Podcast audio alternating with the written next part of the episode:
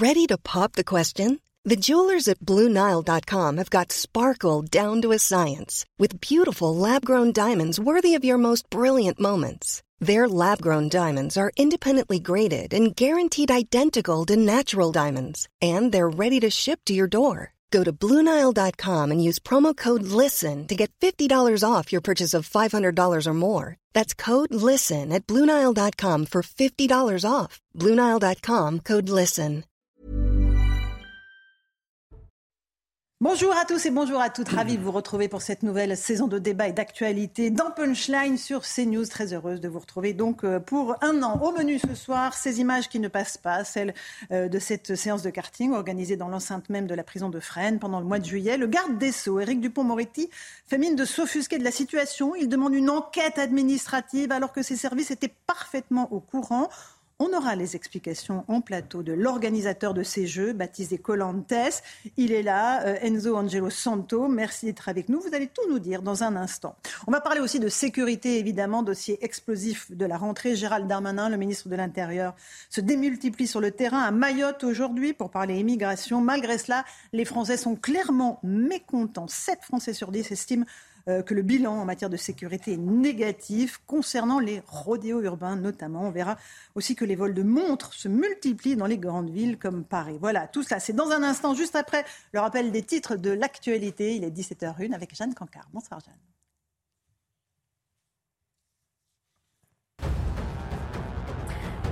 Face à la sécheresse inédite qui touche le pays, Marc Fesneau, le ministre de l'Agriculture, annonce l'avancement des aides de la PAC pour répondre en partie aux problèmes de trésorerie. Concernant les labels qualité, les conditions strictes d'obtention vont bientôt être assouplies. Se dirige-t-on vers une nouvelle vague de chaleur? Un, un, nouveau pic est attendu en tout cas pour ce mercredi.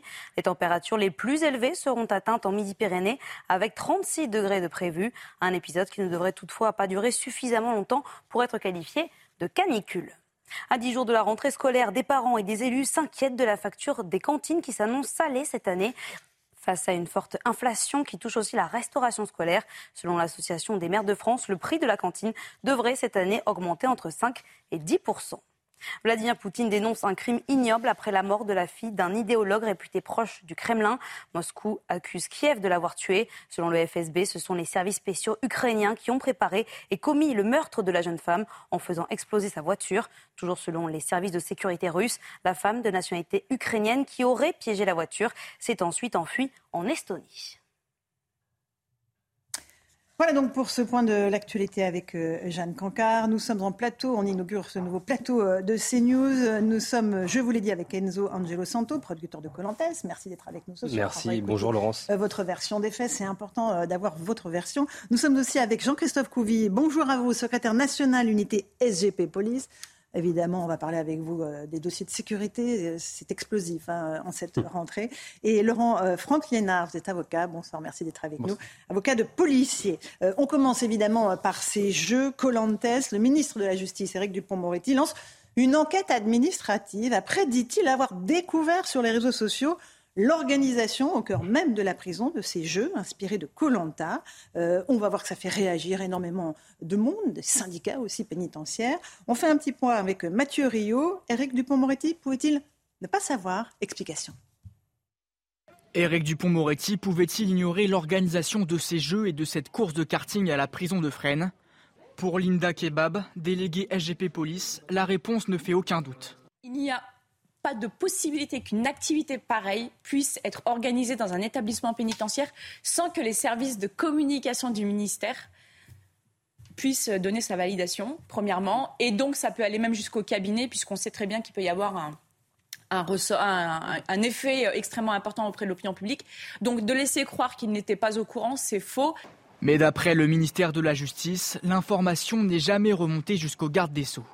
Le cabinet n'a absolument pas organisé cela. C'est une convention entre le directeur de la prison et les organisateurs. La direction de l'administration a validé l'opération. Cela ne remonte pas au ministre. Le ministère indique aussi ne pas savoir qui au sein de la direction de la communication aurait pu valider.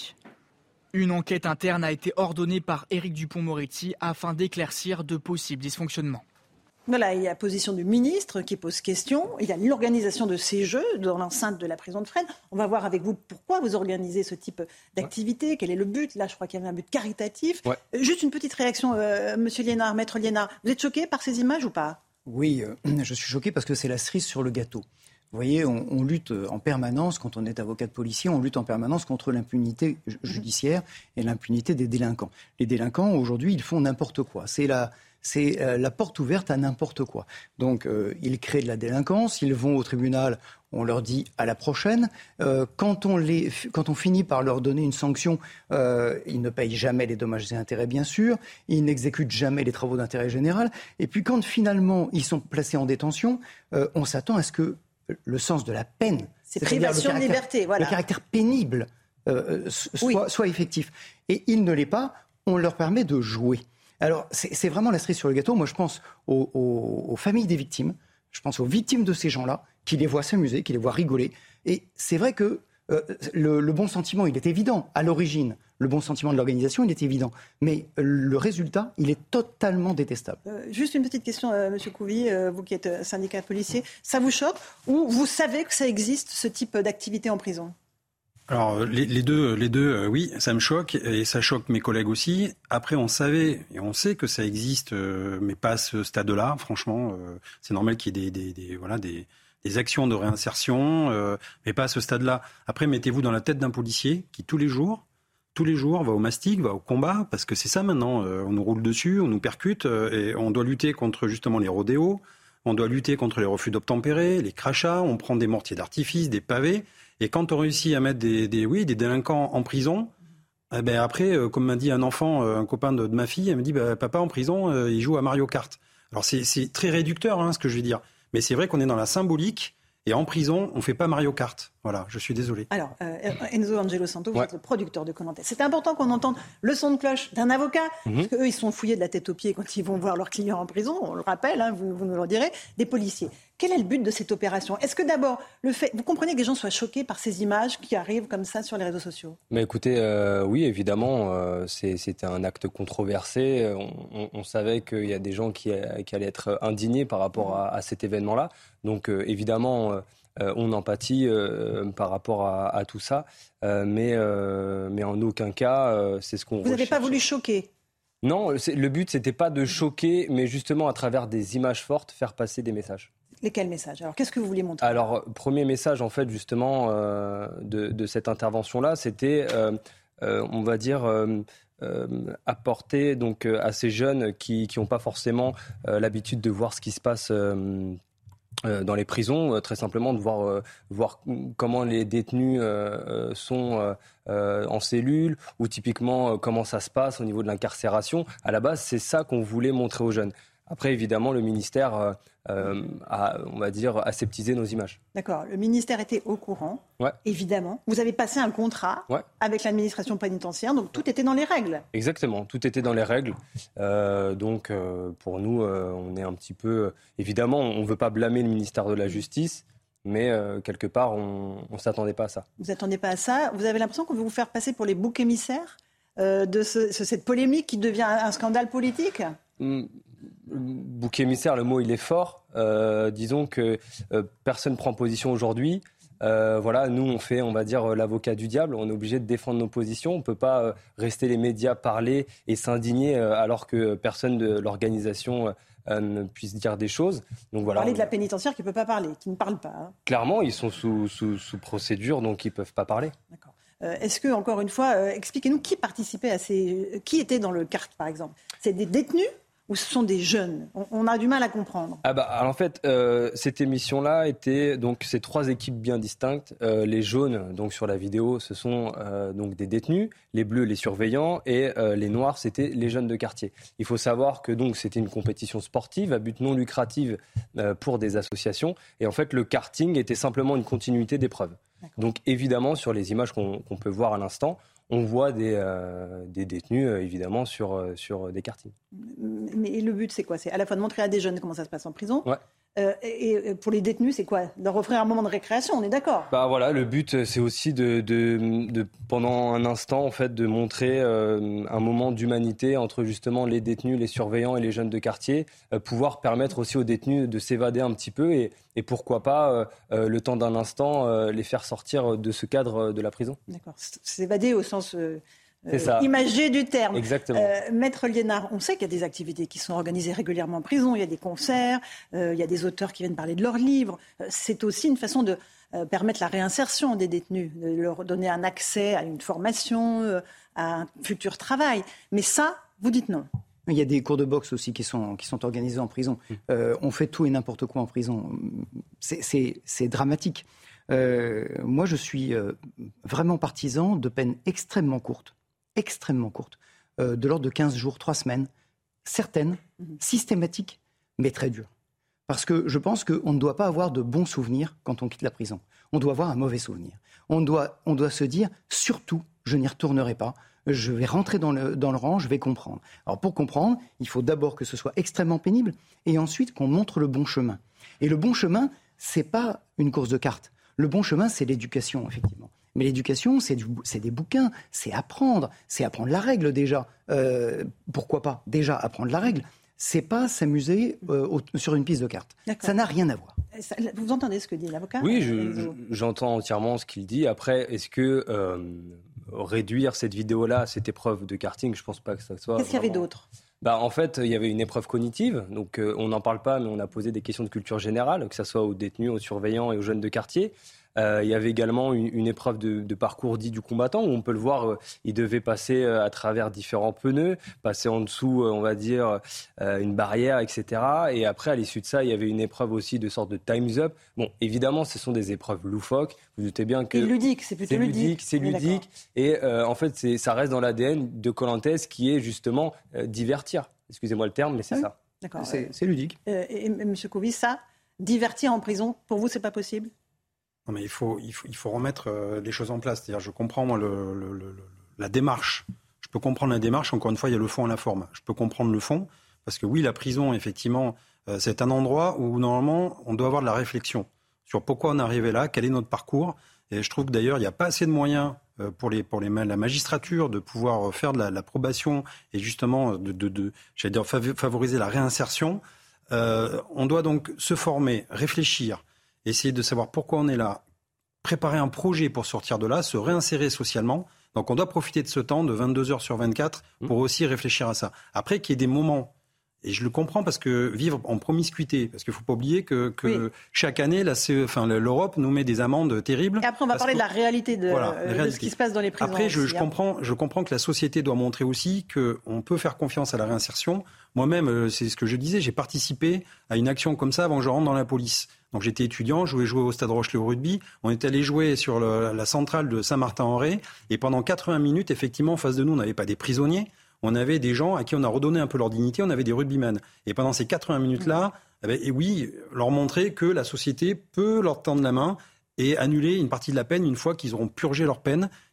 Et c'est, voilà, il faut non plus, euh, voilà, faut mettre un petit peu, euh, j'allais dire, des fois, euh, prendre un peu de hauteur sur, par rapport au débat. Euh, on a posé la question à, nos euh, tweetos, ceux qui nous suivent sur le compte Twitter de CNews. Est-ce que vous avez été choqués par la diffusion de ces images? Évidemment, les trois quarts euh, d'entre ceux qui ont pris la peine de répondre sont choqués. 64%, 14% des Français interrogés sur notre compte Twitter, 75 même, vous voyez, ça a augmenté, sont choqués par, ces images.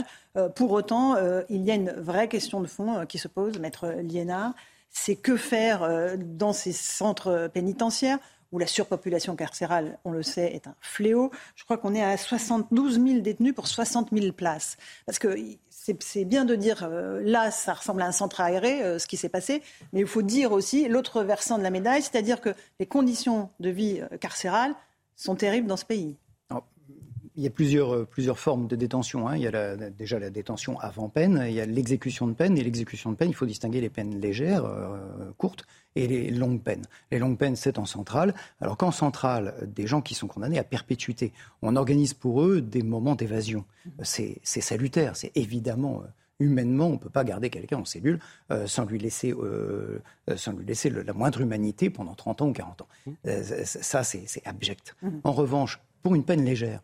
Euh, le gars qui est pendant neuf mois en prison. Alors déjà, il, va avoir des réductions de peine tous les jours. Euh, celui-là, est-ce qu'on a besoin de euh, lui donner de l'humanité, de lui donner des récréations, du ludique au quotidien?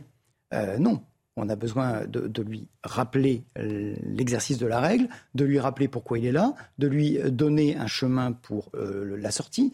Et c'est le travail de l'administration pénitentiaire qui doit être fait tous les jours.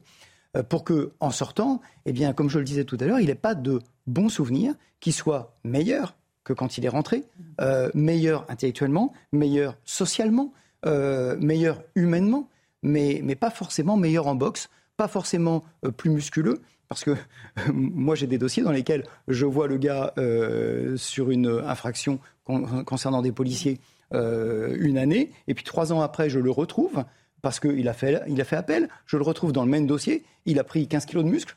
Il est super affûté et il va sortir et il va sortir se confronter à mes policiers. Enfin, on est en plein délire. Excusez-moi, mais on est en plein délire. On fait n'importe quoi en prison aujourd'hui. Vous voulez réagir hein Ouais, je voudrais réagir parce que, euh, en fait, euh, vous savez, euh, là, pendant le laps de temps où on était en prison, enfin, c'est pas le club Med. Et si demain, là, dans votre discours, vous dites d'éviter justement aux détenus de devenir musclés, en fait, ils ont que ça à faire. Je suis désolé de dire ça. Hein. Mais un détenu aujourd'hui, c'est quoi? C'est un bouquin, euh, un peu de muscu euh, une fois par, euh, par, par jour, et encore c'est une heure, et quelques autres moyens de distraction, évidemment, mais qui sont non officiels. ils peuvent se former, ils peuvent travailler aussi. Oui, il y a beaucoup évidemment. de choses en prison. Hein, Bien sûr, évidemment. Et tout à l'heure, je, je, voudrais rebondir par rapport au tweetos, parce que s'il est possible de le remettre d'ailleurs, vous, vous dites, le karting, est-ce que ça a sa place en prison? Mhm mais en fait, c'est totalement réducteur comparé à notre démarche. Parce qu'évidemment. Non, la, question, c'est êtes-vous choqué par les images? Oui, mais en fait, on, pointe quand même du doigt karting dans la prison de Fresnes. En fait, c'est ça qui, me dérange un peu. Parce que, évidemment. C'est pour ça que vous êtes là, pour nous expliquer l'ensemble de la démarche. Évidemment, c'est une, une épreuve controversée. Évidemment, ça fait du bruit, mais on ne devrait pas réduire notre démarche à du karting. Parce que si on parle de réinsertion, à moins d'être le futur Marx euh, Verstappen, bah, forcément, il n'y a pas d'utilité à faire du karting en prison. Néanmoins, peut-être que le temps d'un instant, ça redonne le goût aux détenus à la liberté. Et peut-être que, d'ailleurs, je vais le citer tout de suite, on le voit dans le reportage à la fin de la vidéo, pour ne pas citer, et j'invite tout le monde à la regarder la vidéo. Il y a un détenu qui dit Pendant un instant, j'étais euh, dehors, et quand je suis remonté en cellule, je me suis dit à quel point la liberté c'était important. Et peut-être que justement dans sa tête, il s'est dit bah voilà, je ressortirai, j'ai vu le goût de la liberté, les liens sociaux, euh, la fraternité, l'union le temps d'un instant, et bah peut-être que ce gars-là, quand il ressortira, il fera pas de conneries. Peut-être que ça sera dissuasif. Euh, il y a le volet politique aussi euh, dans tout ça. il y a la réaction de Éric Dupont-Moretti mm. qui dit mais enfin c'est très choquant. Je n'étais pas au courant, c'est ce que son cabinet a dit, le ministère de la Justice a dit à CNews. vraiment, l'initiative a été montée et gérée en direct de manière bilatérale entre la prison de ferme Fresnes et les organisateurs. En aucun cas, le ministre ou le cabinet n'a été tenu au courant ni validé la convention. Est-ce que c'est une façon, maître Liénard, encore une fois, euh, on a du mal à comprendre la position du garde des Sceaux. On se dit, est-ce qu'il ne sait pas ce qui se passe dans son administration? Et c'est grave. Euh, est-ce que c'est de l'hypocrisie? Est-ce que vraiment on ne lui a pas fait monter cette information? On sait que deux jours avant, il y a des médias nationaux que vous aviez conviés euh, à, cet événement. On demandait des autorisations au ministère de la Justice. Donc, on a du mal à comprendre ce qui se passe là. Est-ce qu'on en fume? On est en train d'être enfumé par le garde des Sceaux Peut-être parce que le ministre était en vacances et qu'il qu'il était loin de son cabinet. C'était fin juillet, hein, c'est ça? Ça m'étonnerait. Courant juillet, donc il n'était pas encore en vacances. Ça, m'étonnerait un petit peu. Je, pense que vu l'ampleur de l'organisation et vu le verrouillage de ces prisons et donc la difficulté d'avoir des autorisations pour y pénétrer, euh, pour y faire pénétrer une caméra, déjà vous le savez, pour y faire pénétrer un carte.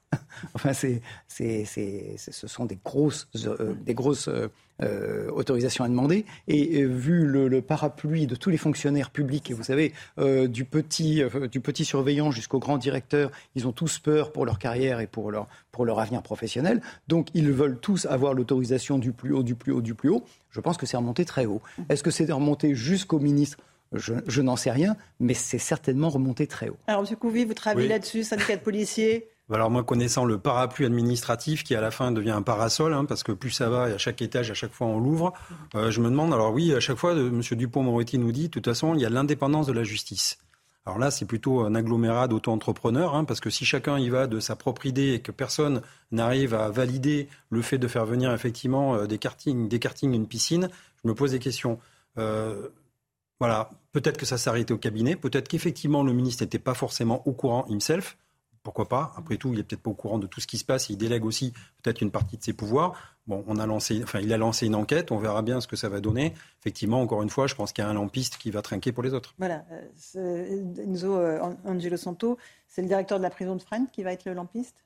On n'espère pas, en tout cas, c'est pour ça que je suis là également aujourd'hui, parce que, euh, bah, évidemment, je tiens à, soutenir l'ensemble de la direction de l'administration de Fresnes, parce qu'ils ne sont pas aidés, et pourtant, ils ont fait une démarche louable. C'est quelque chose de novateur, c'est évidemment controversé, vu que c'est novateur, et euh, je pense que voilà, c'est aussi pourquoi je suis là aujourd'hui, pour les défendre. Et les détenus qui ont participé, c'était des détenus en fin de peine? De quel euh, type de peine s'agissait-il? C'était des courtes peines? C'est ce qu'on a entendu? Ouais, bah moi, ce vous les avez rencontrés, vous les connaissez? Non, je ne connais pas les détenus. Euh, à ce niveau-là, ce que je peux vous dire, c'est que nous, on a remis entièrement cette gestion-là à l'administration de pénitentiaire de Fresnes, évidemment. on avait donc euh, émis euh, qu'on ne voulait pas affilier euh, des détenus, on va dire, graves à cette émission-là. la seule chose que je peux vous dire, c'est que l'ensemble de ces détenus étaient tous scolarisés. Pour la plupart, il y en avait un qui a eu son bac, il y en a eu un qui a eu son master et qui est d'ailleurs sorti. voilà, c'était vraiment des gens qui sont aptes à se réinsérer et ça leur permettait, le temps d'un instant, d'une journée éphémère, de recréer du lien social avec des gens de l'extérieur et des surveillants. A priori, il n'y aura pas d'autres tournages de ce type-là dans les prisons. Vu le buzz que ça fait en ce moment. On ne sait pas. On sait pas. Vous êtes déjà en négociation avec d'autres prisons Je ne sais pas, on verra. Non, mais dites-moi, oui ou non. Je ne peux pas vous dire, mais on ne sait pas. Je, on verra. Bon, euh, Maître Liénard, euh, ce type d'initiative, on a entendu euh, pourquoi, comment ça a été fait, dans quel but par le producteur de, de l'émission. Ça n'a pas sa place pour vous dans les prisons du tout non, pas du tout dans les prisons. Ça a sa place dans tous les quartiers, dans tous les endroits où, il y a des gens qui sont défavorisés, qui n'ont pas accès euh, aux, cartes. mais, mais aussi aux jeux, à la piscine. Euh, il y, a plein de, plein de gamins qui n'ont pas accès aux jeux, qui n'ont pas accès à, au lien social. Eh bien, créons du lien social dans les quartiers, euh, avant la prison, faisant de la prévention. dans la prison, ça ne sert plus à rien. Les gens qui sont en prison, c'est ceux qui l'ont vraiment cherché en France. Et ceux qui l'ont cherché, mais ils doivent l'assumer. Ils doivent en assumer les conséquences. Ceux qui l'ont cherché, c'est-à-dire que c'est pas la première euh, condamnation, c'est pas la deuxième, c'est parfois la quatrième, oh, cinquième, voire sixième. C'est hein. parfois la vingtième ou la trentième. donc, euh, donc, en prison, il faut que ce soit pénible. Ça vous fait réagir aussi? Oui, parce qu'évidemment, il y a, y a, des gens euh, qui, qui sont en prison, qui sont comme vous et moi, qui ont... Bon, évidemment non, parce qu'on est sur un plateau de télévision, vous m'avez compris. Mais disons qu'il y a des gens, pour avoir discuté donc, avec des surveillants de prison, il y a vraiment des gens qui ont notre profil, en fait et des gens qui sont là pour des courtes peines, ou même ça peut être de 1 à 5 ans. Et si ces gens-là, ils sont réduits simplement à manger, dormir, manger, dormir, une heure de sport, et encore, visiblement, ils n'ont pas le droit, euh, donc juste de, faire ça, quand ils vont sortir, ils seront en marge de la société. Ils, ils auront plus les codes de la société. Donc comment on peut faire pour apporter ces codes-là en prison de la société? C'est pas mon travail, mais je pense qu'il faut travailler sur ça. Parce que vous êtes producteur donc euh, de cette émission, euh, Monsieur Couvi. C'est vrai qu'il y a des gamins qui n'ont pas accès aux cartes l'été, qui n'ont pas accès à la piscine, et que ça, effectivement, euh, c'est une, véritable interrogation. Alors en fait, moi, le côté ludique, c'est ça qui me gêne un peu. Encore une fois, on est dans la symbolique, mais alors après, on va, on va... et d'ailleurs, c'est très bien je trouve que c'est très très bien que les Français soient au courant de ce qui se passe en fait. Parce que tout ça, ça avait été caché. Alors peut-être qu'avant, il y en avait eu. Hein. Je sais qu'au mois de mai, il y avait eu une démonstration de freestyle moto. Euh, mmh. C'est exactement ce qu'on fait dans les rodéos. Donc peut-être que ça peut aussi donner des idées à certains. Mais après, l'étape supérieure, c'est quoi? Si on fait venir des vachettes et une piscine, on fait une soirée mousse. Enfin, je veux dire, c'est dans la tête des gens. C'est on, recule toujours le, le, le, le enfin voilà, la, comment dire l'événement. La limite. La limite, l'événement, le plafond de verre. Quand est-ce qu'on va l'atteindre? Et la prison, effectivement, ça doit, ça doit faire réfléchir les gens, ça doit faire peur. Et quand on va en prison, on se dit mince, j'ai quand même pas passé que un bon moment. Alors je sais que qu'ils passent pas forcément des bons moments. On sait qu'il y a une, des, des, des, cellules de 9 mètres carrés qui doivent se partager à 3 ou 4. Mais quelque part, j'ai envie de dire aussi, le meilleur moyen de pas vivre ça, c'est de pas y aller. Et de pas y aller, bah, c'est de rentrer dans les règles, respecter les règles de la République. Et, et après, euh, oui, bah, essayons de pas aller en prison un jour. Euh, moi, j'y suis jamais allé, je veux pas y aller. Hein, euh, vous non plus. Et, et les 99% des Français n'iront pas. Maître Léonard Mais oui, on est en pleine crise d'autorité actuellement. Euh, rétablir l'autorité, euh, c'est pas ce, genre de choses. En revanche, euh, je ne dis pas qu'il ne faut pas faire de sport en prison. Je dis que les 22 heures là ou sur 24 qu'on a à disposition, eh ben il faut les éduquer. Il faut éduquer ces gamins parce que tous ceux qu'on a et qui vont en prison, euh, il y en a qui passent le bac, c'est très bien, mais la grande majorité, euh, il y a une carence énorme en termes intellectuels, en termes d'éducation, en termes de formatage. Euh, je, pense que là, là-dessus, on peut travailler. On peut faire venir des enseignants beaucoup plus en, prison. Et, j'aurais préféré qu'on fasse une, une, belle classe pour mmh. leur apprendre quelque chose plutôt qu'on fasse quelque chose de ludique. Le ludique, c'est quand ils seront sortis. Marine Le Pen dit c'est une insulte à toutes les victimes. Cela illustre l'effondrement de l'autorité de l'État, incapable de contrôler ses prisons. Comment ce gouvernement pourrait assurer la protection des Français?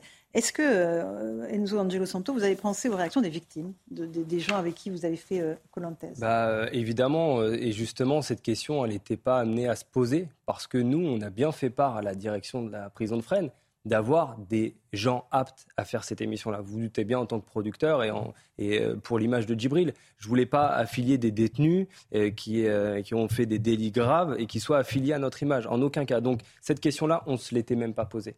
D'accord. Mais encore une fois, ça vous fait réagir quand vous, quand vous entendez ce que dit un avocat, ce que dit un policier en disant c'est un lieu de privation de liberté. Point. On ne peut pas s'amuser, on ne peut pas avoir bah, des activités privation de liberté, ok. Euh, liberté euh, de, se divertir et de s'épanouir, euh, je pense pas, parce qu'on reste des humains et on est constamment en train de réfléchir et de penser et à se repentir, parce que c'est le but de la prison. Pour moi, je pense que, évidemment, on reste sur une après-midi éphémère. Il y a eu que. C'était une après-midi, hein. Une après-midi. Une matinée. Une matinée éphémère. Il y a une poignée de détenus qui ont été sélectionnés euh, aux grands soins de l'administration pénitentiaire de Fresnes. C'est des gens euh, qui sont en détention, qui sont en voie de réinsertion, en parcours scolaire, qui sont aptes à se réinsérer dans la société. Et ça leur a créé, euh, le temps d'un instant, un lien social. Et un déclic. oui, alors quelque part, c'est à votre, votre insu, mais vous avez mis le doigt, effectivement, dans un engrenage, mais qui a peut-être servir aux magistrats. Parce qu'il y a eu les états généraux de la justice qui, qui sont passés. Je sais qu'à la rentrée, il y a une loi qui va être discutée et les magistrats, la, magistrature a besoin de moyens. Et peut-être que là, justement, on va remettre à plat un petit peu quel est le but de la sanction. Euh, juste, effectivement, euh, euh, citer l'article 130-1 du code, du code pénal sur la sanction. C'est afin d'assurer la protection de la société, de prévenir la commission de nouvelles infractions et de restaurer l'équilibre social. Dans le respect des intérêts de la victime, la peine a pour fonction 1 de sanctionner l'auteur de l'infraction, donc là la prison elle est faite pour ça, et 2 de favoriser son amendement, son, son, insertion pardon, et sa réinsertion. Donc on voit bien que la, prison a aussi un but, j'allais dire, de, de changer l'individu, de le rendre meilleur, qui réfléchisse à sa peine, pourquoi il est là, et derrière d'essayer de lui donner la chance de se réinsérer socialement. Donc oui, il faut trouver des solutions pour mmh. permettre à ces individus-là que ce ne soit pas un temps que gâché. Maintenant, il y, a certaines personnes qui feront que de la prison toute leur vie parce qu'ils ont choisi une mauvaise voie et c'est cette voie-là, hélas, euh, les emmènera à leur perte. Allez, on fait une petite pause. Merci euh, euh, Enzo Angelo Santo, producteur de Clandes, d'être venu. Donnez votre version. C'était important de savoir quel était le but de ce tournage à la prison de Fresnes. On fait une petite pause. On parle de sécurité. On continue à en parler dans un instant avec ce mécontentement des Français. 7 Français sur 10 qui pensent que le bilan en matière de sécurité d'Emmanuel Macron est négatif. A tout de suite sur CNews. 17h30 pile, si vous nous rejoignez un instant sur CNews dans Punchline, tout de suite le rappel des titres de l'actualité avec Jeanne Cancard. Ensuite, on parle sécurité.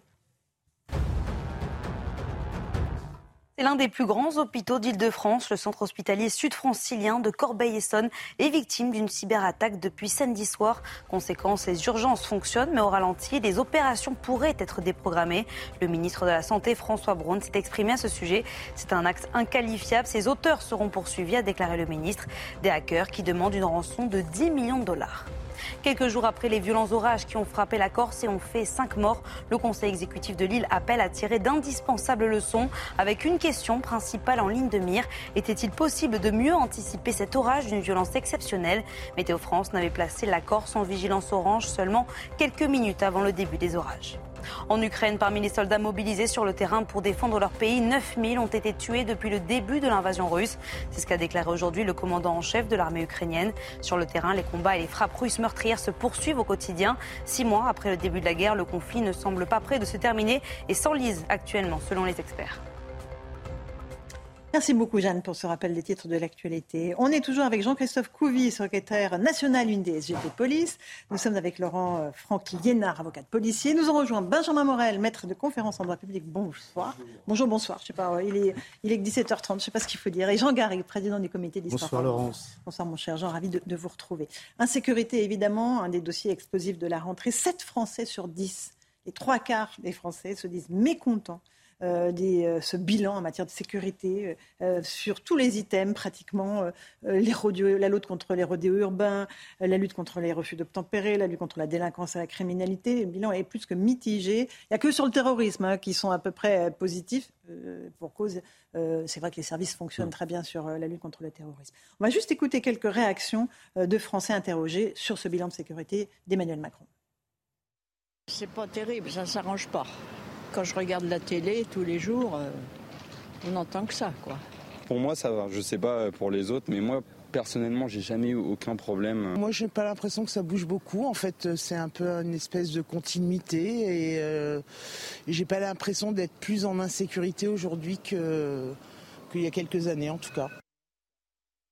Monsieur Couvi, 7 Français sur 10, ça fait beaucoup, on va pas se mentir. Interrogé par euh, l'IFOP pour le journal du dimanche, euh, c'est-à-dire que ce n'est pas le travail des policiers qui est remis en question. C'est que les gens disent ça ne change, rien ne change en fait. Sur le terrain, dans notre vie, on est toujours embêté par les mêmes délinquants euh, qui ne sont pas interpellés ou qui, s'ils le sont, ressortent immédiatement du commissariat. Et, ça, c'est un sentiment euh, absolument général aujourd'hui. Oui, ben, je pense que c'est plus un sentiment, c'est-à-dire que maintenant les gens le voient en bas de chez eux. C'est-à-dire qu'à une époque, effectivement, on pouvait philosopher sur le sentiment de sécurité.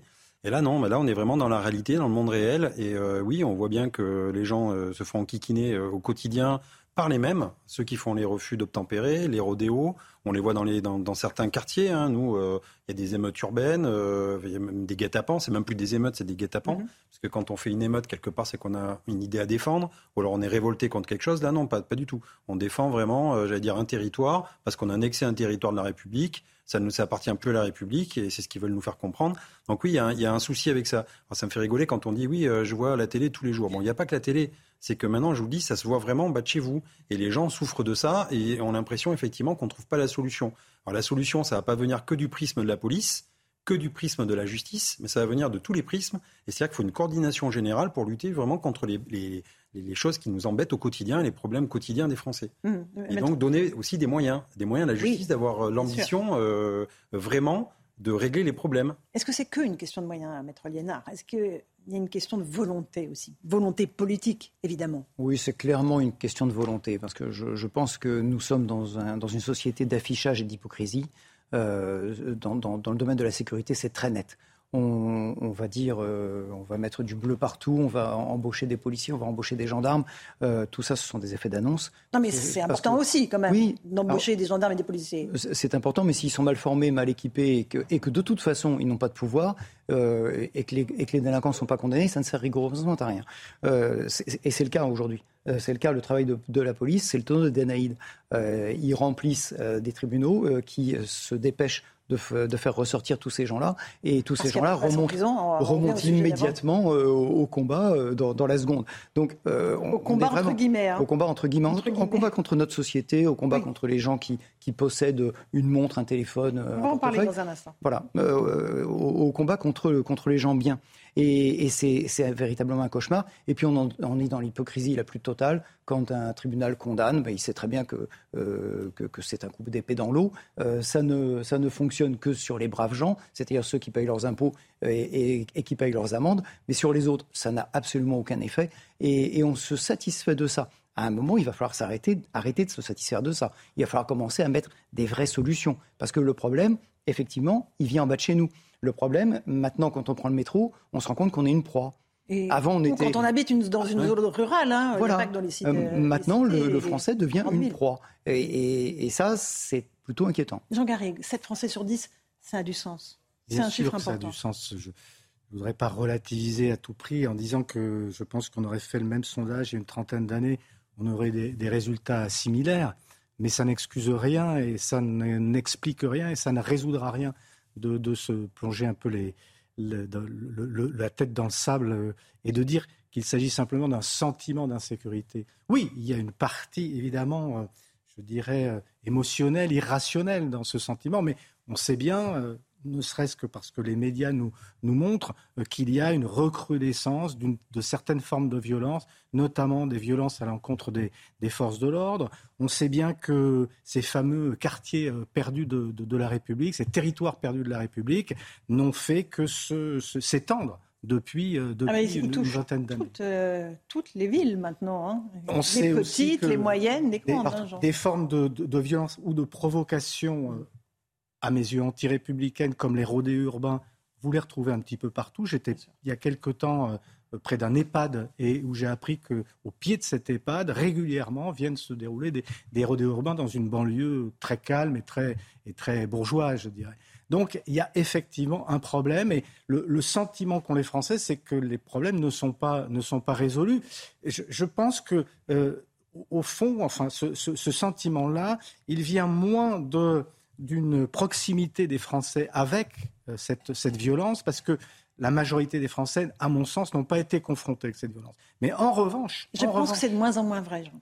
En revanche, je pense que c'est de moins en mais moins. vous avez raison. Mais en revanche, la médiatisation, euh, mais la médiatisation, nous sommes dans une société de médiatisation. L'information qui est, qui est, nécessaire montre aux Français qu'il y a un problème qu'il y a un problème et que ce problème, euh, ce problème est d'autant plus grave que tente à se constituer une contre-société qui refuse les règles de, la République. Et c'est ça qui est grave. vous parliez de rodéo, juste un petit mot de la petite fille de 7 ans qui a été percutée à Pontoise, c'était le 5 août dernier, par un motard en plein rodéo urbain. Elle jouait avec un petit copain, elle a été percutée, percutée de plein fouet, elle était en coma. Elle est sortie de l'hôpital. Donc ça, c'est une bonne nouvelle. Elle, marche, euh, elle, va mieux, elle joue. Euh, et il faut noter que la famille de cette petite fille a porté plainte contre l'État. Ça, c'est important. Benjamin Morel, sur cette insécurité que ressentent très clairement maintenant les Français. Oui, qu'il Pas un sentiment, hein, une réalité. Un sentiment, en effet, parce que les chiffres ne sont pas bons. Et qui plus est, on a une mutation de la violence. C'est-à-dire que quand vous regardez aujourd'hui les chiffres, les violences, notamment envers les personnes, sont celles qui explosent. Donc aujourd'hui, on a une société plus violente et les violences en elles-mêmes eh bien, sont plus radicales. Donc en effet, le problème est fondamental. Et par rapport au bilan, on va dire qu'on a eu un gouvernement et un président de la République qui, lors du dernier quinquennat, ont été dans une forme d'errance. Ce n'était pas vraiment dans le logiciel d'Emmanuel Macron. Il y a eu le discours des Mureaux, mais bon, il est un peu resté sans suite. Et puis, entre les deux, vous avez eu un certain nombre de textes, euh, la proposition de loi sécurité globale, etc., qui étaient ni fait ni à faire. Hein. Philippe Ball, président de la commission des lois du Sénat, l'avait dit, rédigé avec les pieds à l'époque. Donc, on a eu en effet un gouvernement qui n'a pas forcément été à la hauteur lors du premier quinquennat. Ensuite, je rejoins Jean Garrigue sur un point, c'est-à-dire que on aurait fait, et on a probablement fait, même si je ne les ai pas en tête, les mêmes sondages à la fin du mandat de François Hollande ou Nicolas Sarkozy, on aurait eu à peu près les mêmes chiffres. bêtement parce que les problèmes se sont enquistés depuis, en réalité, 20-30 ans. Et même si ce n'est pas qu'une question de moyens, c'est les chiffres, les, chiffres montrent une augmentation. Euh. Bien sûr, mais cette, mais, cette augmentation, mais cette augmentation, elle est continue depuis au moins les années 90. Mhm. Et on disait tout à l'heure, ce n'est pas qu'une question de moyens, mais c'est aussi une question de moyens.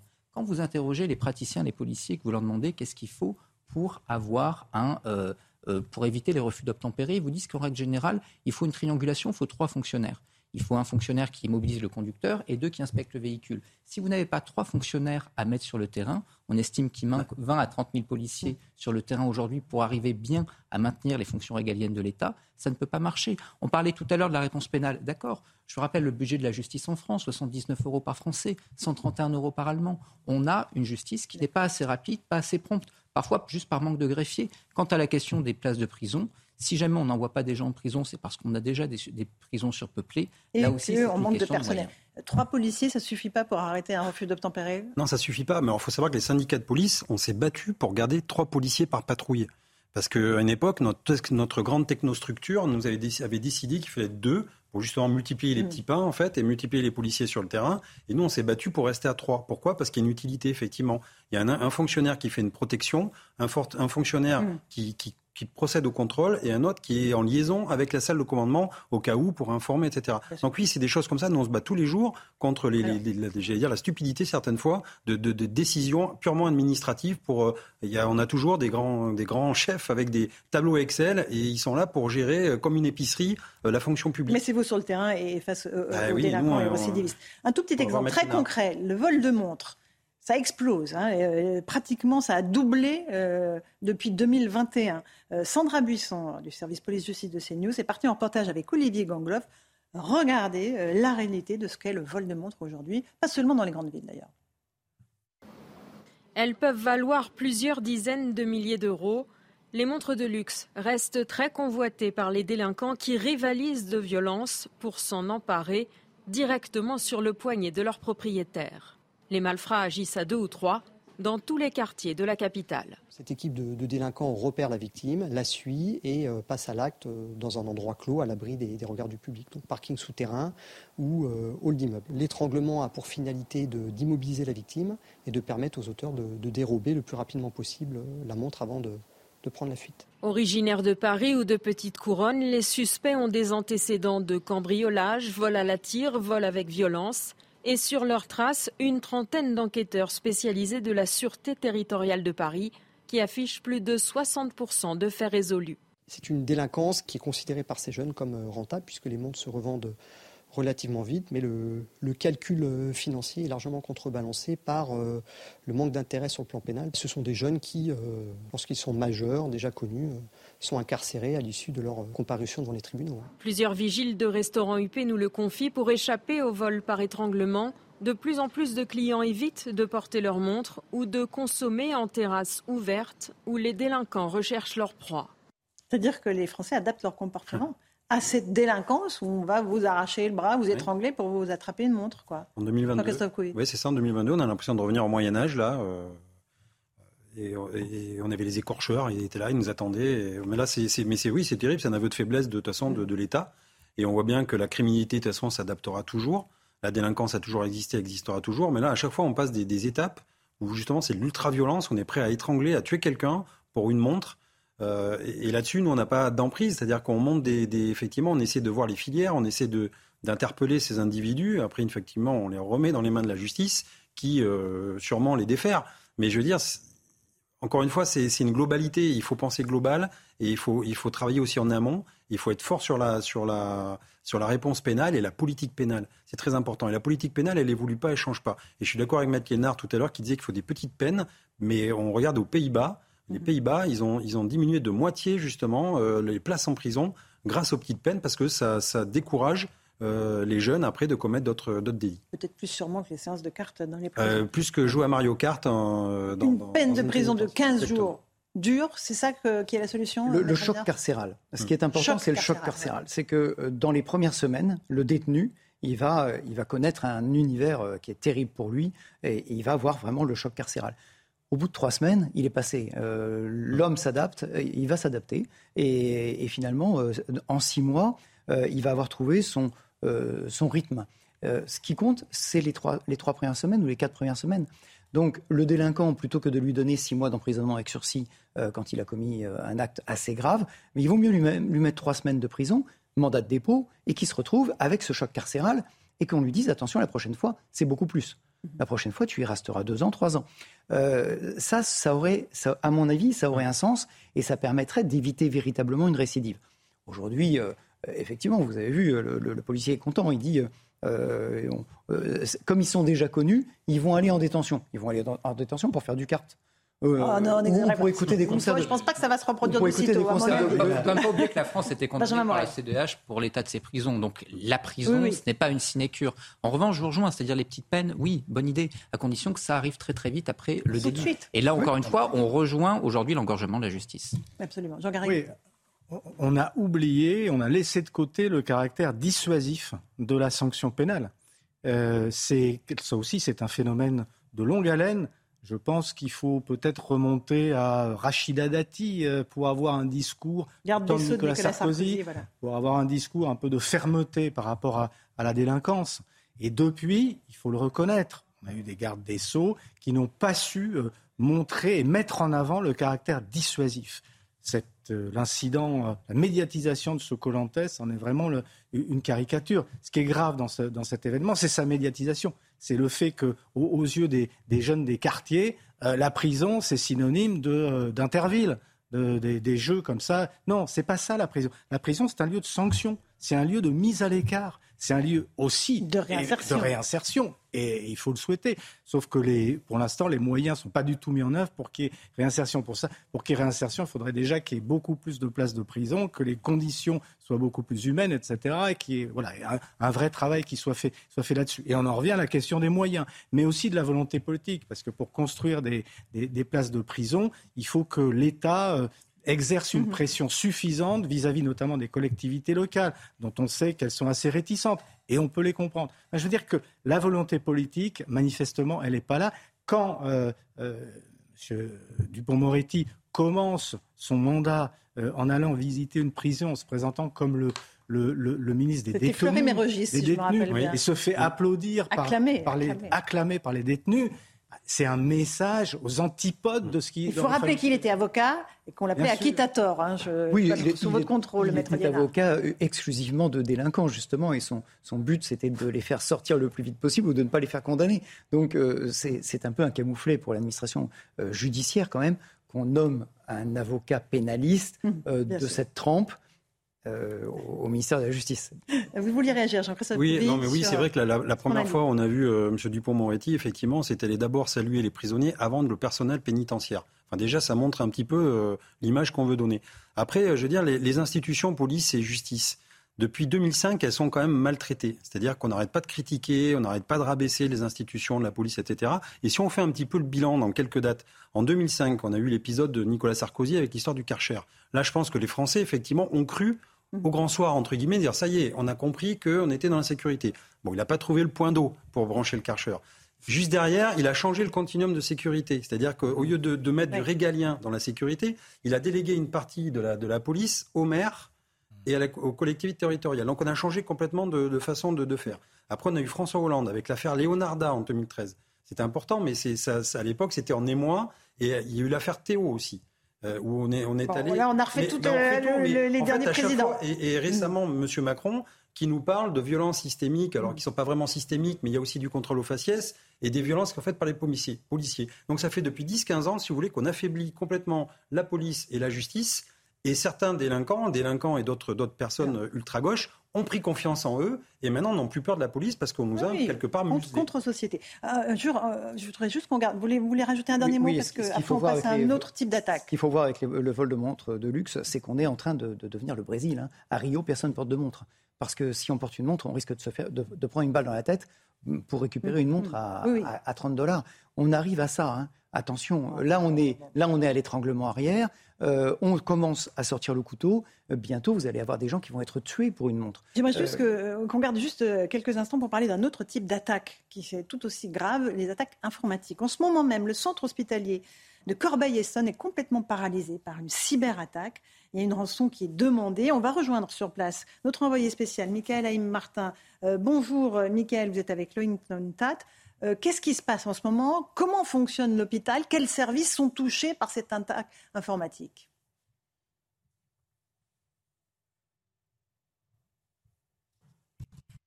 Qui sont euh, trois services qui sont euh, inaccessibles. Il y a le logiciel des métiers hôpital, le système de stockage, mais aussi le système d'information sur admission de la patientèle. Alors qu'est-ce que ça veut dire? Ça veut dire que pour l'instant, l'hôpital tourne au ralenti, ou en tout cas tourne ce qu'on peut dire à l'ancienne, avec des feuilles et des stylos. C'est en tout cas ce que nous ont expliqué euh, les différents membres de l'hôpital.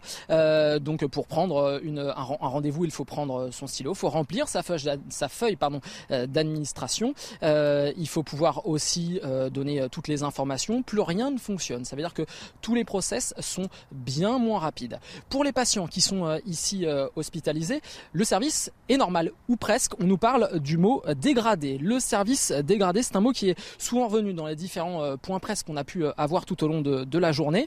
Pour les malades, ils sont toujours soignés. Mais ceux qui veulent venir sont renvoyés soit dans les hôpitaux de la région, soit pour les cas les moins graves, sont renvoyés à la maison de garde. Michael, euh, est-ce qu'on a des pistes sur l'enquête euh, J'imagine qu'on ne sait pas encore qui sont les pirates, les hackers qui ont fait ça, mais ils ont déjà demandé une rançon, c'est cela? Ils ont demandé une rançon de 10 millions de dollars. C'est une demande qui a été faite en anglais. Et ça, pour euh, les, les inspecteurs, c'est possiblement une piste. le plan blanc a été directement déclenché. C'était dimanche. Le plan blanc, c'est donc la possibilité pour les enquêteurs de d'ouvrir une enquête sur une intrusion dans un système informatique. Il y a donc une enquête qui a été ouverte dans ce sens, en plus d'une enquête sur tentative d'extorsion en bande organisée ouverte par la section de criminalité du parquet de Paris. Les investigations ont-elles été confiées aux gendarmes du Centre de lutte contre les criminalités Merci Mickaël Haïm Martin et Loïc Tontat sur place à Corbeil-Essonne. Euh, Monsieur Couvi, ça c'est vraiment extrêmement grave. Là, pour l'instant, l'hôpital fonctionne de manière dégradée, mais on peut mettre en danger la vie des patients avec ce type d'attaque informatique. Oui, bah c'est bien pour ça d'ailleurs que dans la nouvelle loi euh, organique du ministère de l'Intérieur, qui devrait être débattue d'ailleurs en, septembre, euh, il va y avoir une grosse part des 15 milliards d'euros qu'on nous a promis, justement pour avoir euh, des services euh, de lutte contre la cybercriminalité.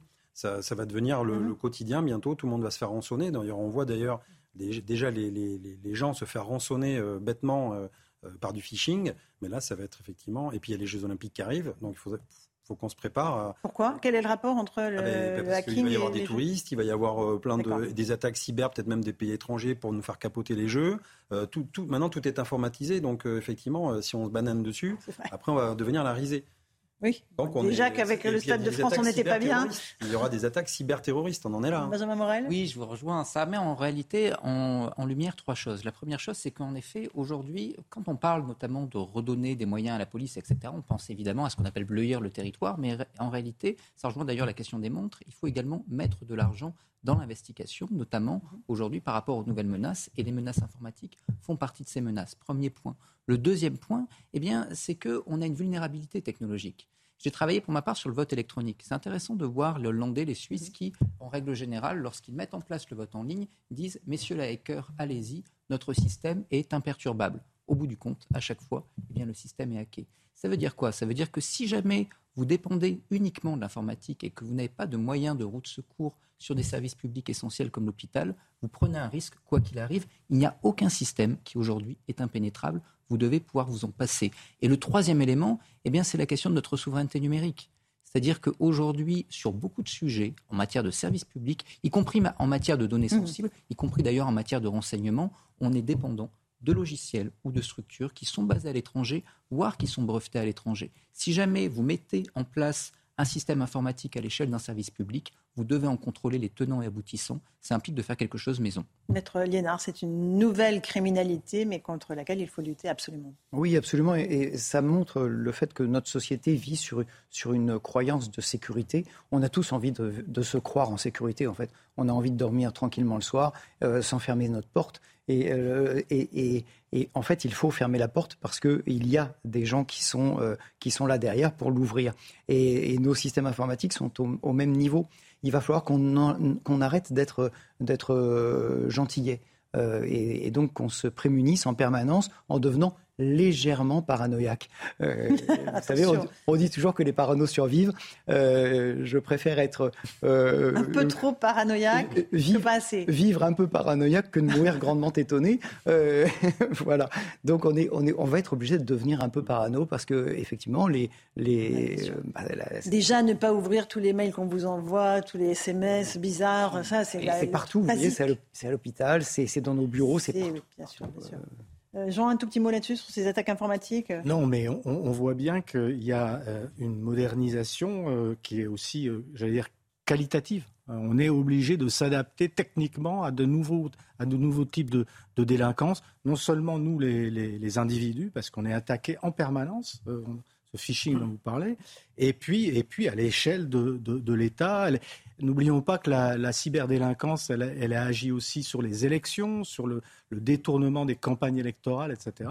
Donc il y a aujourd'hui des moyens internationaux comme ça qui, euh, qui dépassent euh, les moyens de défense qui, peuvent être déployés. Il faut réfléchir aussi peut-être d'ailleurs à euh, structurer tout ça à l'échelle internationale. C'est déjà fait d'ailleurs. C'est déjà hein. largement fait. Ils pas attendu pour, pour, le faire. Mais je pense que ça va être aujourd'hui un des, véritablement un, enjeu majeur. Un dernier mot là-dessus. Bah, la délinquance, c'est un peu comme le dopage. Hein. C'est-à-dire qu'il y a toujours euh, le délinquant. Ils ont un coup d'avance, toujours. Toujours un coup d'avance. Et ils surprennent toujours les démocraties ou enfin, tous les États. Et effectivement, à chaque fois, bah, on essaie de trouver une nouvelle parade, mais à chaque fois, on rajoute, on rajoute, on rajoute. Euh, une espèce de, bouclier comme ça. Et effectivement, on a besoin, nous, euh, et les, êtres humains ont besoin de sécurité. C'est un peu le contrat social, hein, mais c'est ça, c'est-à-dire qu'on est citoyen, mais en échange, on attend de l'État qui nous protège et qui nous sécurise. Oui, mais on ne peut pas tout attendre de l'État. Il faut ben aussi soi-même se prémunir, être vigilant, ben, être parano. Allez, un tout dernier mot, La, la question du vising est assez intéressante en réalité. Ce qu'on appelle les brouteurs, etc., qui cherchent justement à obtenir vos euh, codes identifiants, voire à vous extorquer de l'argent. C'est-à-dire qu'on a très peu de campagnes de prévention là-dessus.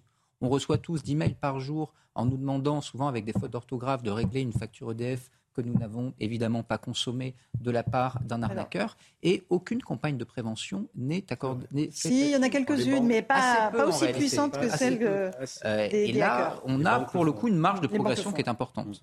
Vous avez totalement raison. Merci à tous les quatre. C'était la première heure de Punchline. On se retrouve dans un instant à 18h. On continuera à parler de sécurité. On reviendra sur ce qui s'est passé dans la prison de Fresnes, euh, ce karting, ces jeux colantes qui ont été euh, organisés euh, courant juillet. Ça fait beaucoup réagir. Éric Dupont-Moretti, le garde des Sceaux, estime n'avoir pas été mis au courant. Tout de suite dans Punchline. Bonsoir à tous et bonsoir à toutes. Ravi de vous retrouver pour cette nouvelle saison de Punchline sur CNews avec nos débats évidemment, débats d'actualité. On euh, on avait eu des séquences surréalistes des violences au Stade de France au printemps. On a eu mieux cet été. Les images de ce circuit de karting installé au cœur même de la prison de Fresnes au mois de juillet, activité organisée pour des détenus en fin de peine. Des images qui ne passent pas. Le ministre de la Justice se dit choqué par l'organisation de ces jeux appelés Colantes.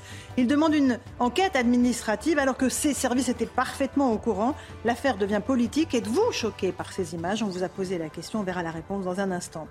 La sécurité, dossier explosif de la rentrée. 7 Français sur 10 jugent durement le bilan d'Emmanuel Macron. Rodéo urbain, refus d'obtempérer. Les délinquants pourrissent la vie des Français. Les policiers sont comme toujours en première ligne. On reviendra aussi sur ces déclarations du ministre de l'Intérieur, Gérald Darmanin, en visite à Mayotte. Il confirme les chiffres du nombre d'étrangers dans les délinquants arrêtés, 50% à Marseille ou encore à Paris. Pour autant, il est encore tabou de faire le lien entre immigration et délinquance. Voilà les thèmes du débat de ce soir, mais tout de suite, c'est le rappel des titres de l'actualité, les piles 18h, et c'est Jeanne Cancard. Face à la sécheresse inédite qui touche le pays, Marc Fesneau, le ministre de l'Agriculture, a annoncé les premières mesures pour aider agriculteurs et éleveurs, avec notamment le versement anticipé des aides de la PAC et l'assouplissement des conditions d'obtention des labels qualité. Des mesures qui pourront être complétées prochainement en fonction de l'évolution de la situation, a-t-il déclaré. Ce ne sera pas une vague de chaleur, mais un simple coup de chaud, annoncent les prévisionnistes. Un nouveau pic de chaleur est attendu ce mercredi. Les températures les plus élevées seront atteintes en Midi-Pyrénées, avec 36 degrés de prévu. Un épisode qui ne devrait donc pas durer suffisamment longtemps pour être qualifié de nouvelle canicule.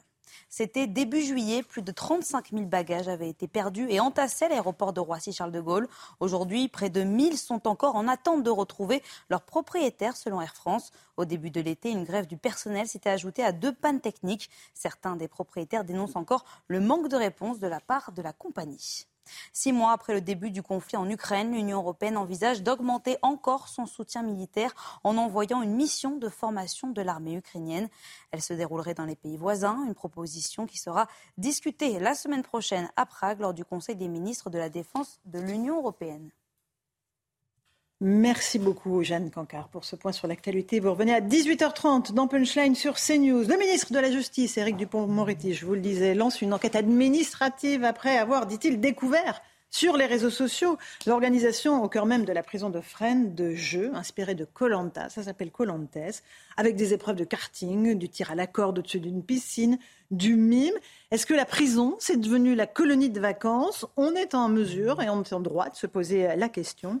Euh, on va faire un petit point avec Mathieu Rio et puis on en débat sur ce plateau dans un instant. Éric Dupont-Moretti pouvait-il ignorer l'organisation de ces jeux et de cette course de karting à la prison de Fresnes?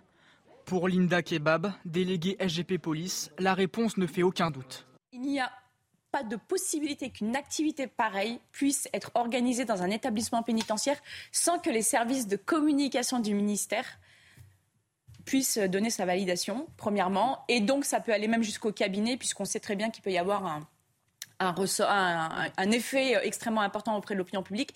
Donc de laisser croire qu'il n'était pas au courant, c'est faux. Mais d'après le ministère de la Justice, l'information n'est jamais remontée jusqu'au garde des sceaux. Le cabinet n'a absolument pas organisé cela. C'est une convention entre le directeur de la prison et les organisateurs. La direction de l'administration a validé l'opération. Cela ne remonte pas au ministre. Le ministère indique aussi ne pas savoir qui au sein de la direction de la communication aurait pu valider. Une enquête interne a été ordonnée par Éric Dupont-Moretti afin d'éclaircir de possibles dysfonctionnements. Voilà, donc personne ne sait, personne n'était au courant, ça a été organisé, on ne sait pas par qui, enfin si on le sait, parce que l'organisateur de ce jeu était là il y a quelques instants pour nous expliquer euh, l'intérêt, euh, selon lui, d'organiser ce type d'événement. Mais on voit que les parapluies s'ouvrent. Hein. On est avec Jean-Christophe Couvi euh, du syndicat Unité SGP. Tout le monde ouvre le parapluie pour éviter de payer, c'est ça la note? Comme, comme je disais, c'est plus un parapluie, c'est un parasol. Mais c'est normal parce que dans les, dans les dans un ministère, il y a toujours des, des, des, stades, on remonte à chaque fois l'information, les, autorisations, et in fine, quand même, il y a bien quelqu'un qui a signé euh, le bon euh, pour, pour accord. Je pense qu'à mon avis, ça doit quand même, au enfin, je pense, ça doit remonter quand même au cabinet. Parce que le cabinet, c'est vraiment l'équipe bah, rapprochée du ministre, on est d'accord. Oui, hein. du ministre faire venir, enfin, euh, je crois qu'il y avait, je sais plus combien de tonnes de matériel, mais c'était vraiment énorme. cartes. Directement. Alors que euh, on sait très bien que pour rentrer dans une prison, déjà quand on va rentrer, même un avocat est fouillé. On demande même aux femmes avocats euh, des fois de regarder les baleines de leur soutien-gorge, mais c'est vrai de les enlever parce qu'on ne sait pas, il y a du métal et donc forcément on a des soupçons. Et là, on fait rentrer des tonnes de, de, de, de matériel par la porte arrière, comme ça. je suis étonné quand même que connaissant l'administration, franchement, en haut lieu au ministère, on soit pas que personne n'a été. le ministre, je, n'en sais rien. Euh, il est peut-être pas au courant de tout, et tant mieux d'ailleurs, parce que il délègue aussi ses pouvoirs. Mais enfin là, quand même, je trouve que ouais. Ça pose quand même question que personne euh, n'ait été au courant, à part sans doute l'administration de Fresnes. Hein. Et évidemment. surtout que le directeur Gauthier Lebret est avec nous, journaliste politique CNews. Ravi de vous retrouver, Charles. Merci moi aussi. Euh, le directeur de la prison de Fresnes a tweeté juste après l'événement. Mmh. Donc si Eric Dupont-Moretti a vraiment découvert l'événement hier, ça veut dire qu'il ne suit même pas les activités du directeur de la prison de Fresnes.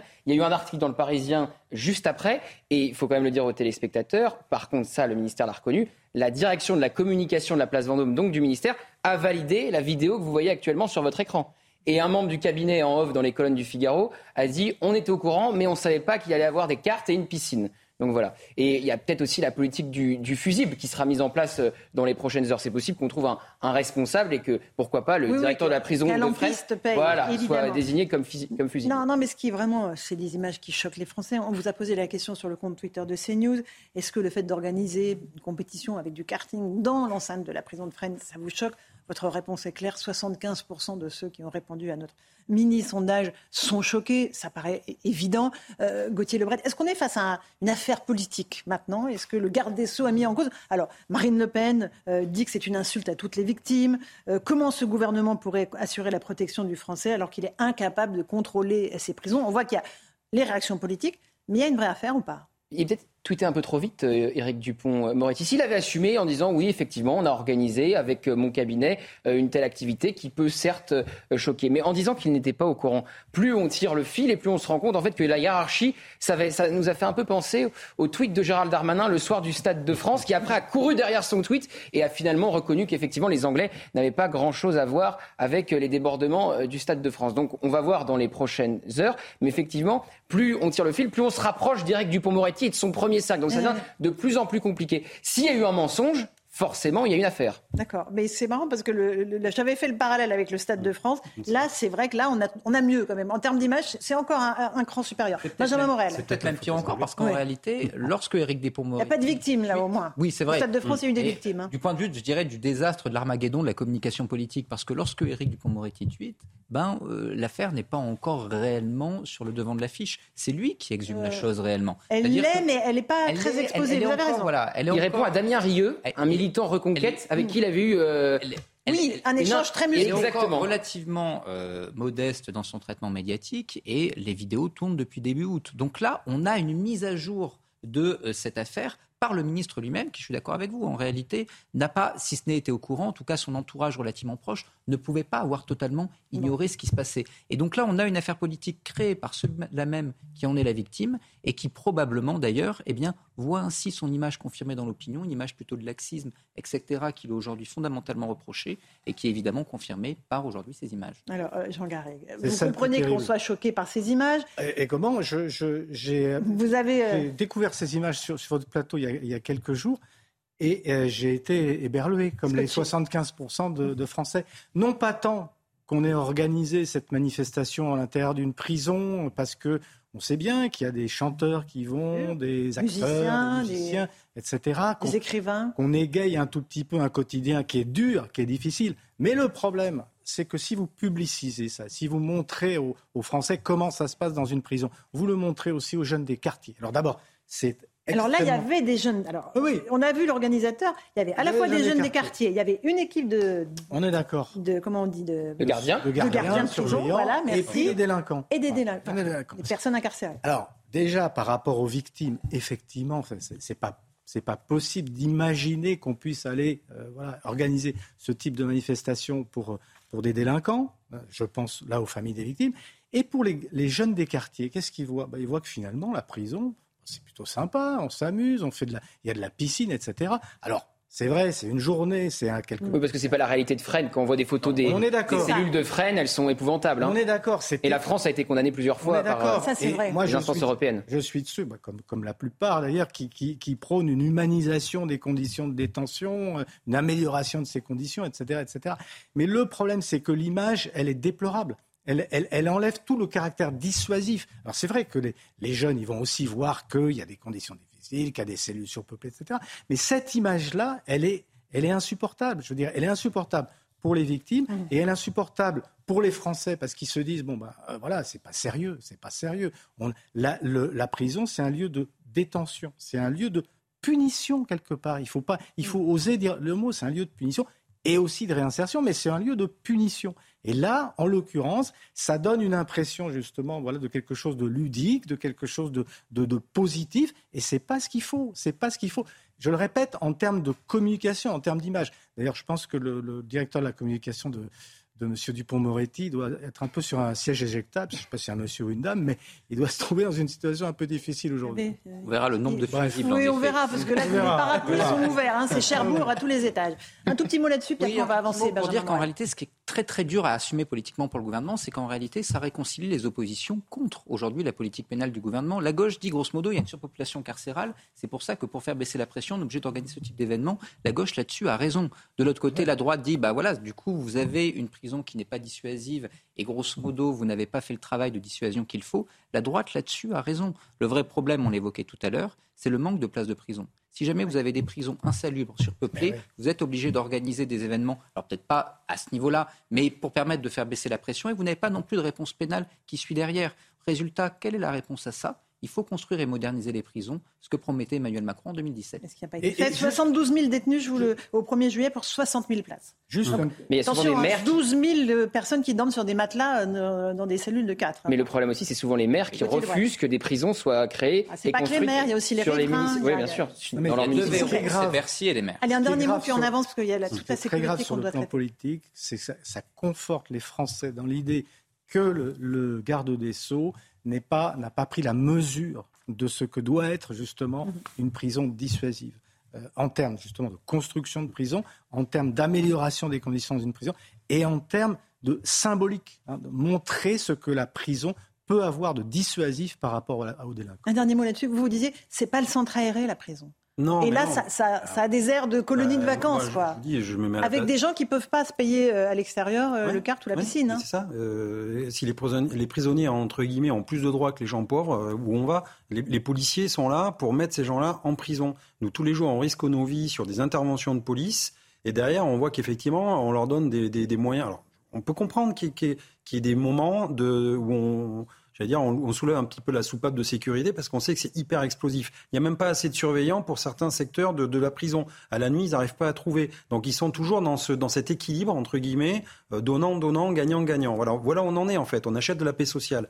Et, donc euh, ça, c'est pénible. Et on voit bien qu'effectivement, la prison, bah, quelque part, n'aura peut-être pas euh, l'effet justement de punition et les, en disant aux gens euh, n'allez pas en prison parce que c'est terrible. Alors oui, c'est terrible, mais ça on le voit pas. On voit le côté ludique. Mhm. Voilà. Et ça, mhm. c'est une image déplorable. En revanche, ce qui est bien, c'est que maintenant les Français voient ce qui s'y passe et ça a posé un débat aussi. Et peut-être qu'on va faire avancer les choses aussi sur la condition des prisonniers et on verra aussi sur comment on peut gérer ces, ces, choses-là. Mais franchement, Mario Kart en prison, non, je ne connaissais pas ça sur PlayStation. Alors, ce qui est sûr, c'est que le dossier de sécurité, c'est un des mm. dossiers explosifs de la rentrée. Gérald Damanin est sur tous les fronts. Hein. On l'a beaucoup vu cet été. Là, il est à Mayotte. On parlera de euh, ce qu'il a dit sur euh, l'immigration euh, dans un instant. Mais c'est clair que le dossier rebondit et va rebondir en permanence. On fait le point avec Alexis Vallet, puis on en débat ensuite. La sécurité, le point noir du quinquennat d'Emmanuel Macron.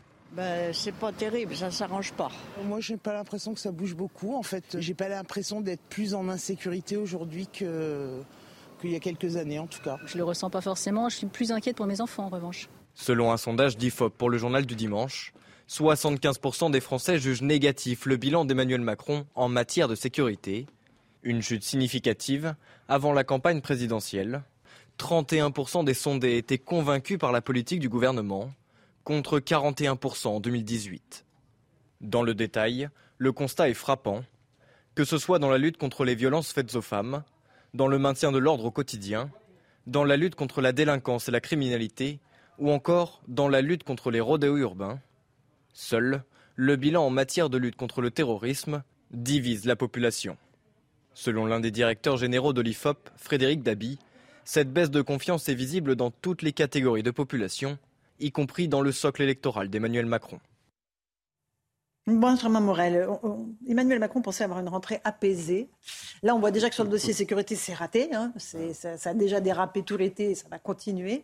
Euh, la rentrée apaisée, c'est un, fantasme du gouvernement? Alors la rentrée apaisée, c'est en effet un fantasme. On a une situation qui est extrêmement compliquée, pas que du point de vue de la sécurité, évidemment. Il y a les questions de pouvoir d'achat, les questions d'énergie qui vont être le gros sujet tout de même de l'automne et de l'hiver. Et les questions de sécurité vont mhm. être d'autant plus problématiques que politiquement, elles peuvent être fondamentalement clivantes. Si vous prenez le dernier quinquennat, le premier moment où la majorité se fracture, c'est sur la loi Asile et Immigration mhm. Collomb. Aujourd'hui, vous avez une partie des députés de l'aile gauche élus en 2017 qui, grosso modo, ne sont pas tout à fait sur la même ligne que Gérald Darmanin, et qui plus est avec des lois qui vont devoir passer avec le soutien de LR. Il y a potentiellement des clivages qui vont exploser au sein de cette majorité, justement sur ces sujets extrêmement compliqués. Donc, on explique aussi comme ça la discrétion d'Emmanuel Macron et d'Elisabeth Borne sur ces sujets-là durant tout cet été. Aujourd'hui, en effet, le dossier sécurité est problématique pour Emmanuel Macron. Ce n'est pas sa culture politique. Mmh. C'est également problématique parce qu'aujourd'hui, tenir sa majorité là-dessus va être compliqué. Non, mais ce qui est vrai, c'est que Jean Garrigue, on pensait qu'on parlerait que de pouvoir d'achat. Mmh. Euh, en cette rentrée, on va en parler parce que la vie est chère, les fournitures scolaires augmentent, il y a une vraie inquiétude des familles. Mais la sécurité s'invite. Et elle s'est invitée mmh. tout l'été. Tout l'été, on a parlé de ce qui s'est passé, les rodéos sauvages, euh, les refus d'obtempérer.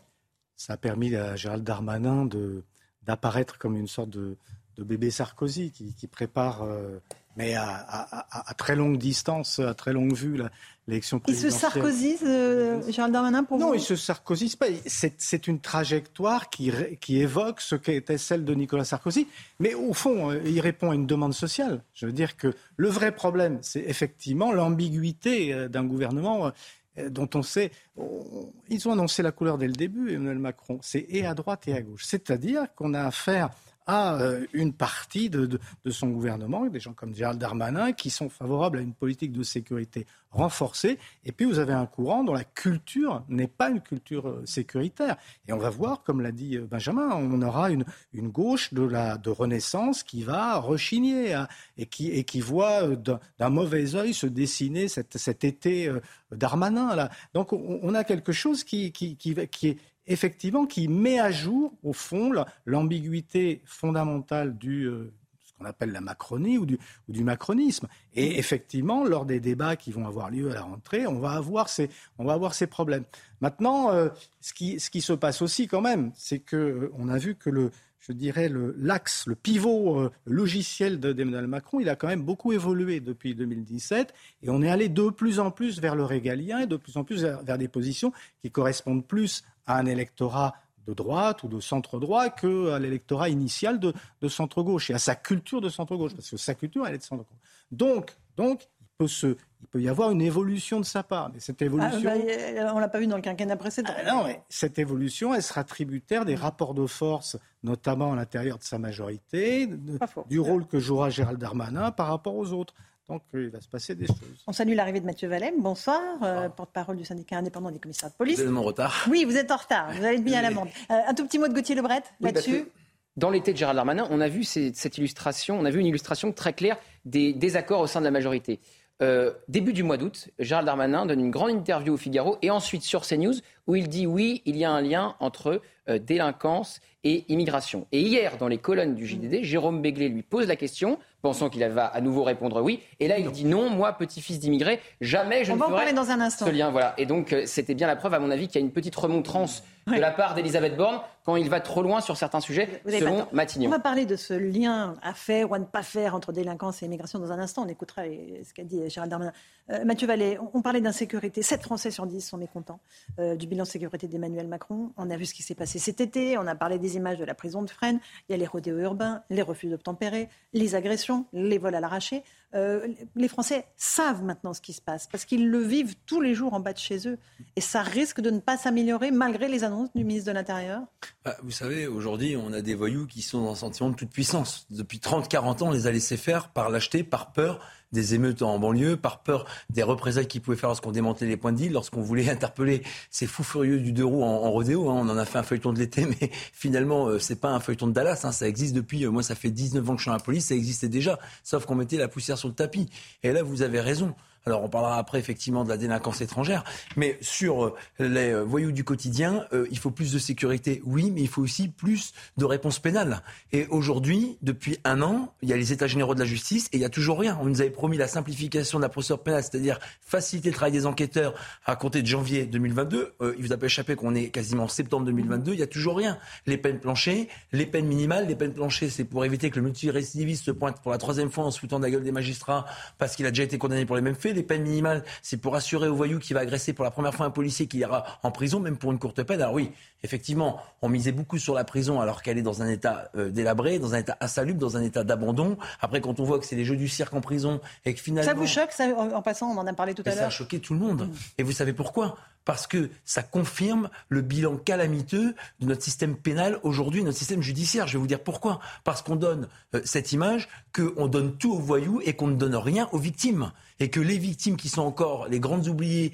de ce sketch magistral au sein d'une prison, d'une maison d'arrêt, d'un établissement pénitentiaire qui est chargé de faire purger la peine à des détenus qui ont été condamnés par la justice, alors on me dit oui, c'est des courtes peines. Enfin, ceux qui euh, disent ça vont jamais dans les tribunaux pour voir les décisions de justice. Mm-hmm. Vous savez que pour aller en prison aujourd'hui, c'est quasiment un miracle. On met pas en prison un voleur de poule, quelqu'un qui n'a pas le permis pour la première fois ou quelqu'un qui va voler du jambon. C'est ça la réalité. Donc euh, moi, je fais aucune distinction entre ceux qui ont fait une petite, une grosse infraction. On peut tous faire des erreurs. Enfin, moi, j'ai jamais fracassé une victime dans un euh, dans une dans une station de métro pour aller lui prendre son téléphone portable. Donc non, il faut euh, arrêter le sketch. La victime, elle doit arrêter d'être oubliée. Si on veut changer la donne, on peut mettre plus de bleu dehors, sauf que nos services d'investigation qui mènent les enquêtes sont en souffrance. Et quand on a une procédure pénale qui n'a pas été simplifiée, quand on a des peines minimales, peines planchées, des peines de prison et des places de prison qui n'ont pas été créées, vous savez que je termine sur ça. 15 000 places de prison qui ont été promises entre 2017 et 2022. Encore une fois, j'ai pas fait maths sup, mais enfin, on a passé les 2022. Et il y en a 2751 qui ont été livrés. Donc, il reste encore un peu plus de 13 000, sachant qu'on a passé le cap des 2022. Donc, euh, au lieu de faire euh, les, euh, les, jeux du cirque à la maison d'arrêt de Fresnes, qu'on construise des places de prison pour exécuter des peines et en donner un sens. Un mot des rodéos urbains, vous l'avez évoqué, les Français sont très sévères hein, sur le... Hum. Euh, bilan de l'action, euh, malheureusement, des policiers là-dessus, mais ils savent que les policiers n'ont pas les moyens non plus d'intervenir. Vous demandez à pouvoir intervenir euh, de façon un peu plus musclée ou pas bah, Et les refus d'obtempérer et les rodéos urbains. vous savez, le plus dramatique dans cette histoire, c'est qu'aujourd'hui, on a trois opérations anti-rodéo dans chaque commissariat en France. Ça n'a pas de sens. On est dans les travers de la politique du chiffre. Je vous dire Il en faut trois par jour, c'est ça? Non, il n'en faut pas trois par jour. Il faut faire confiance aux policiers, comme c'est le cas depuis le début. On n'a pas Non, mais c'est ça les directives, je veux dire. ah oui, non, mais c'est trois Ouais, opérations. Alors, ce qui est sympa, c'est qu'on a toujours la double peine, en plus d'être policier, de nous demander ça, c'est qu'il faut faire trois opérations à l'aveugle à chaque fois par jour, mais en plus, il faut remplir des tableaux et du reporting. Ça veut dire des policiers qu'on met dans les bureaux pour faire des tableaux de remontée d'informations et de statistiques à nos autorités. Donc ça, j'ai beaucoup de commissaires et de policiers qui me disent que c'est déjà des choses qui n'en peuvent plus. Et vous savez ce qui est encore plus drôle, parce que vous savez, dans la police, au moment, vaut mieux en rire qu'en pleurer, parce qu'on n'aurait plus de larmes. C'est que, en réalité, quand les policiers font des opérations anti-rodeo qui sont en réalité des contrôles routiers, lorsqu'ils constatent un voyou qui est sur un deux roues sans casque, non homologué, qu'on peut pas identifier parce qu'il n'est pas plaqué le deux roues, eh ben, ils peuvent pas aller le chercher. Ou alors quand les motards de police, qui sont les spécialistes en la matière, vont le chercher, c'est à leur risque et péril, et que s'il y a un accident, c'est eux qui vont se retrouver seuls devant le magistrat. Et c'est ça qu'on demande de changer. Trois propositions. La première, qu'on ait une stratégie, une doctrine nationale d'intervention sur les, les, les rodéos, les deux roues. C'est-à-dire que si le policier va l'interpeller, il faut qu'il soit protégé. Deuxièmement, on détruit systématiquement les deux roues qui servent à commettre le délit. Et troisièmement, je reviens sur cette histoire de, de, d'enjambon, hein, pardon, mais moi je suis comme tout citoyen classique, j'achète le- mes courses au supermarché je prends des euh, denrées élémentaires.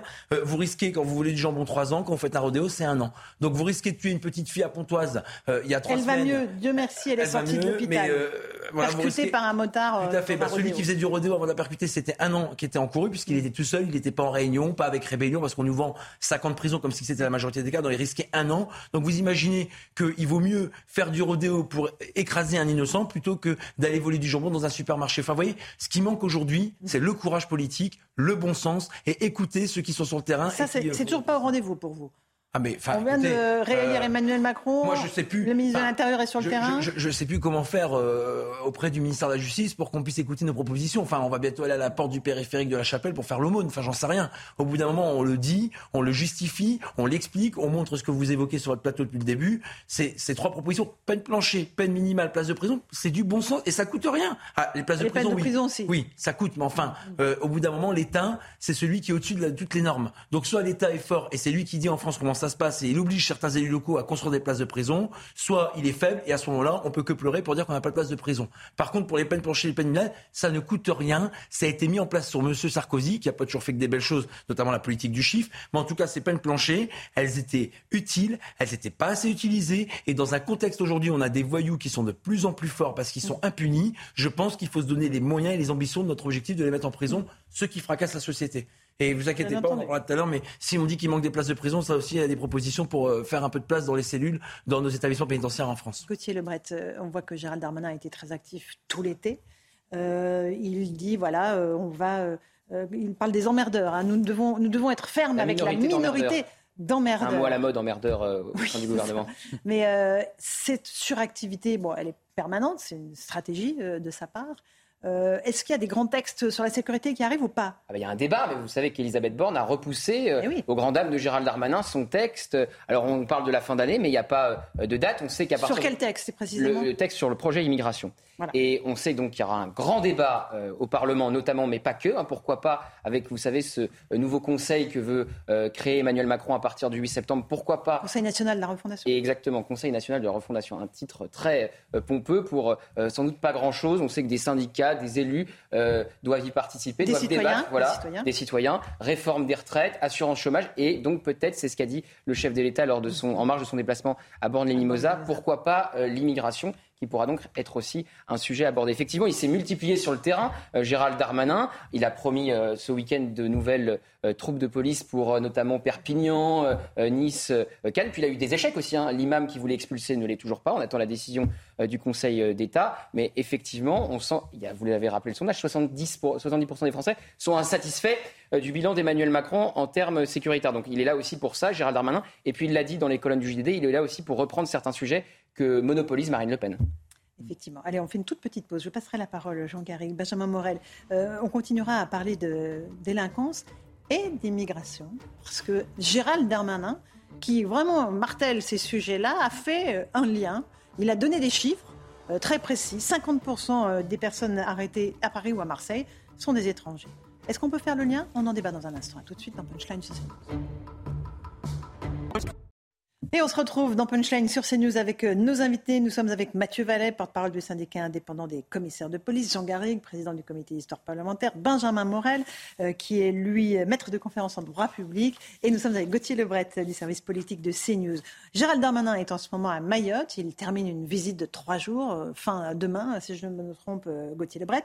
il a parlé d'immigration, évidemment, c'est le cœur de, de, son déplacement à Mayotte, archipel débordé par l'afflux d'immigrés. Et dans du JDD que vous évoquiez, il a aussi parlé du nombre d'étrangers arrêtés en, métropole. 50% euh, euh, exactement euh, d'arrestations d'étrangers à Paris ou à Marseille. Peut-être qu'on va voir les chiffres qu'il a annoncés dans le journal du dimanche. Il veut faire de l'expulsion des délinquants étrangers une priorité. Il, il, enfonce le clou alors même que le président a tenté de repousser le sujet, Gauthier Lebret. Voilà, on a ces chiffres. 55% des délinquants arrêtés à Marseille sont des étrangers, 48 à Paris, 39 à Lyon. Et en même temps, il dit non, je ne peux pas faire le lien entre immigration et délinquance. Qu'est-ce qui Alors qu'il a dit le contraire il y a quelques jours sur notre. C'est très intéressant. C'est qu'il dit non, je ne fais pas le lien, moi, petit-fils d'immigré, je ne ferai pas ce lien. Et ensuite, lui, alors que c'est quand même assez rare de voir un, ministre de l'Intérieur donner lui-même les chiffres de son ministère, effectivement, 55% des faits de délinquance commis à Marseille, commis par euh, des étrangers. Et comme vous le disiez, Laurence, alors qu'il a fait une grande interview au Figaro début du mois d'août, et ensuite sur cette antenne où il disait qu'il faisait euh, le, lien, il ne le fait plus. Donc on ne peut penser qu'à une chose, un petit coup de fil d'Elisabeth Borne au milieu de l'été, ou pourquoi pas d'Emmanuel Macron pour lui dire arrête, laisse ça à Marine Le Pen. Pourquoi c'est tabou? On ne peut pas euh, parler de ça? C'est un tabou français. Il faudra interroger Elisabeth Borne sur ce qu'elle en pense, mais effectivement, ça paraît tabou. Mais c'est clivant, on l'évoquait tout à l'heure, mais c'est clivant au sein de sa majorité. Hein. Cet été, on a eu quand même une proposition de loi constitutionnelle de Sacha Houillet sur le droit de vote des étrangers. Hmm. Euh, scud de la gauche de la majorité face justement à Gérald Darmanin, parce que cette majorité, encore une fois, élue en 2017, elle a été plutôt dans des circuits de centre-gauche. Et certains sont repassés à quelques centaines de voix près. Et en regardant 2027, eh bien, ils n'ont pas forcément intérêt à avoir une politique d'immigration aux ordres de Gérald, Darmanin. Donc là, il y a un danger pour ces députés. Il y a un danger pour ces députés, il y a un danger pour Elisabeth Borne et derrière pour Emmanuel Macron. Parce que si la majorité se fracture et si l'électorat macronien se fracture, ça devient un problème politique. Donc Gérald Darmanin mène aujourd'hui la danse et a son propre agenda. Il joue en solo, quoi. Il, joue, en solo. C'est n'est pas euh, forcément l'agenda d'Emmanuel Macron. Est-ce que c'est un tabou de dire il y a un lien entre immigration et délinquance? Ça l'a été longtemps, ça l'est dans ce qu'on pourrait appeler la culture droit de l'homiste ou la culture de gauche, disons, disons-le, une certaine culture de gauche, parce qu'il y a aussi une gauche qu'a représenté Manuel Valls et qui se considère d'ailleurs comme irréconciliable par rapport à l'autre gauche, qui a, accepter d'affronter, en tout cas d'évoquer ces, ces, problèmes et d'avoir un langage différent de, de, la gauche. Mais si, vous, si on se réfère à la NUPES, euh, on verra que, que les positions par rapport à cette, à cette question-là sont des positions qui, euh, qui sont les mêmes depuis 30 ans en réalité. Le tabou est en train de, de sauter. C'est ça qui est intéressant. Pas difficilement, hein, parce que là, il dit oui, puis il dit non, puis attention, machine arrière. Euh. Mais moi, je parle de la majorité des Français, là. Et on voit bien que, que ce soit en termes sur la sécurité, sur, l'immigration, il y a un certain nombre de tabous culturels, parce que c'est des tabous culturels qui, étaient, qui s'étaient établis, on va dire, depuis les années 80, au moment des présidences de, François Mitterrand, et qui remontent aussi à ce qu'était l'esprit post-68 art. Il ne faut pas se, mhm. regarder les choses en face. Eh bien, il y a un certain nombre de tabous euh, qui sont en train de, de sauter. Une majorité de Français qui, qui comprennent qu'on ne peut plus laisser les, choses en l'état, qui admettent de regarder la, réalité en face. On ne peut pas nier qu'il y ait un taux de surdélinquance parmi les, immigrés, et je dirais même parmi les, populations de, deuxième ou troisième génération d'immigration. C'est une réalité statistique. On n'a pas le droit d'en parler, on n'avait pas le droit d'en parler. Aujourd'hui, on découvre qu'on peut en parler parce que si on veut résoudre les problèmes, il faut, il faut avoir des, des réalités. Alors attention, quand on, quand on fait ce, signe d'équation, il ne s'agit pas de stigmatiser. mais là, le chiffre, c'est lui qui le donne, c'est le ministre de l'Intérieur, hein, donc euh, il n'est pas sujet à Il faut bien voir que l'argument de, ceux qui représentent l'idée des droits de l'homme, etc., c'est de dire, mais oui, mais vous stigmatisez une population. Non, non, on donne des, on donne des chiffres, des chiffres et, et, on peut aussi expliquer que, effectivement, l'explication de cette surdélinquance parmi les immigrés est liée à leurs conditions sociales, au fait que euh, très souvent, ils ont beaucoup de mal à entrer dans le monde de l'emploi, etc. Et, aussi parce que très souvent, ils sont des clandestins. Bref, il y a des tas d'explications sociologiques. Mais ça n'empêche pas, ça n'empêche pas. Et je le répète, pour moi, le, plus important dans mon regard d'historien, c'est que culturellement, quelque chose est en train de changer dans la population française. Et que, comme toujours, cette évolution culturelle, elle précède le, comportement des, politiques. Emmanuel Macron, il, se dit encore, bon ben voilà, j'ai aussi une gauche, j'ai aussi une aile gauche qui ne va pas accepter euh, un électorat de centre-gauche qui peut-être, lui, est très réticent par rapport à cette lecture, cette lecture, je dirais, sécuritaire de, l'immigration. Donc voilà, on est, on est dans un... Dans un mais, mais, mais, je pense que quelque chose est en train de se jouer, moi, depuis, euh, depuis d'ailleurs depuis le premier quinquennat de Macron. Macron, il est en retard par rapport à la prise de conscience collective de la société. Sur ces sujets de sécurité. Là, sur les chiffres qu'a donné le ministre de l'Intérieur, 55%, encore une fois, des, euh, délinquants euh, étrangers arrêtés euh, à Marseille, à peu près le même chiffre à Paris. C'est une réalité que vous, les policiers, vous vivez sur le terrain? Oui, malheureusement, si j'ose dire. Enfin, dans les, par exemple, transports en commun, que ce soit à Lyon, à Lille, à Paris, à Marseille, on constate qu'on a une surreprésentation des voyous de nationalité étrangère qui sont les auteurs d'infractions. Et ça, on ne l'invente pas. C'est dans les gardes à vue, c'est dans les présentations à la justice, c'est même dans les condamnations. Et moi, je vais vous dire simplement, je ne vois pas dans chaque étranger un voyou en puissance. Par contre, les voyous étrangers sont montés en puissance dans la surreprésentation des personnes qu'on interpelle sur le terrain, sur la voie publique et dont les victimes sont les premières à faire les frais. Et en prison, évidemment, quand on voit qu'il y a quasiment 23% de personnes détenues de nationalité étrangère dans les prisons, on voit bien aussi que là, c'est compliqué. Et pourquoi on n'arrive pas à réguler ce problème? Parce que d'abord, les obligations de quitter le territoire français, elles sont quasiment pas exécutées. En gros, c'est moins de 10%. Pourquoi? Parce que j'étais avant-hier au centre de rétention administrative de Vincennes. Je discutais avec les policiers qui gardent ces personnes en situation régulière ou même ces détenus qui sortent de prison et qui sont en attente d'expulsion. On est passé d'abord de 45 jours à 90 jours. On se laisse beaucoup plus de temps pour que leur pays d'origine les récupère et on marche sur la tête. Vous savez que quand les policiers de la police aux frontières ou de la sous-direction lutte contre l'immigration illégale de la préfecture de police de Paris déterminent la nationalité, donc l'origine euh, des pays de ces personnes étrangères, il faut après convaincre ces pays de récupérer leurs propres ressortissants. Et, là, je vois que le président de la République est en Algérie. On va pas Jeudi, on a pour parler d'énergie, j'imagine, hein, livraison de gaz et compagnie. J'ose espérer qu'on pourra passer aussi de ces laissés-passer consulaires, de ces, hum. euh, euh, de ces autorisations qu'on pourra donner à l'État français de pouvoir tout simplement le bon sens à ces pays de récupérer des personnes qui sont. Vous pensez qu'on va pouvoir tordre le bras à l'Algérie alors qu'on lui demande de nous livrer du gaz Moi, je pense que ça va être très compliqué. Je vais vous dire très honnêtement. Que la question sera je pense que la question du pouvoir d'achat, la question énergétique va peser très très fort sur les discussions qu'aura Emmanuel Macron. Après, j'ai pas toutes les données de la. Il avait de, diviser les visas par deux. Ce serait intéressant de voir si ça a été fait. Mais, c'est toute ça a sans doute été fait, mais ça n'a aucun impact. C'est ça la réalité. Si on ne fait pas ça, j'entends. Si on ne fait pas ça, on constatera la même chose. Vous imaginez qu'à Marseille, si on prend que cette belle ville phocéenne, la capitale phocéenne, la moitié des faits de délinquance ne sont pas commis par nos voyous nationaux. Et c'est un sujet. Moi aussi, j'ai des racines euh, espagnoles. et pour autant, je ne commettais pas. On a tous des hein. racines quand j'entends le ministre le dire. Mais c'est une fierté. Et c'est d'autant plus une fierté quand on s'intègre au pays qui nous accueille et quand on ne commet pas d'infraction. Et quand euh, non seulement on ne fait pas d'infraction, mais qu'on le remercie par un engagement auprès de la nation. Mhm. Moi, l'engagement dans le métier de policier, comme beaucoup de mes collègues, c'est pour remercier la France de tout ce qu'elle m'a permis.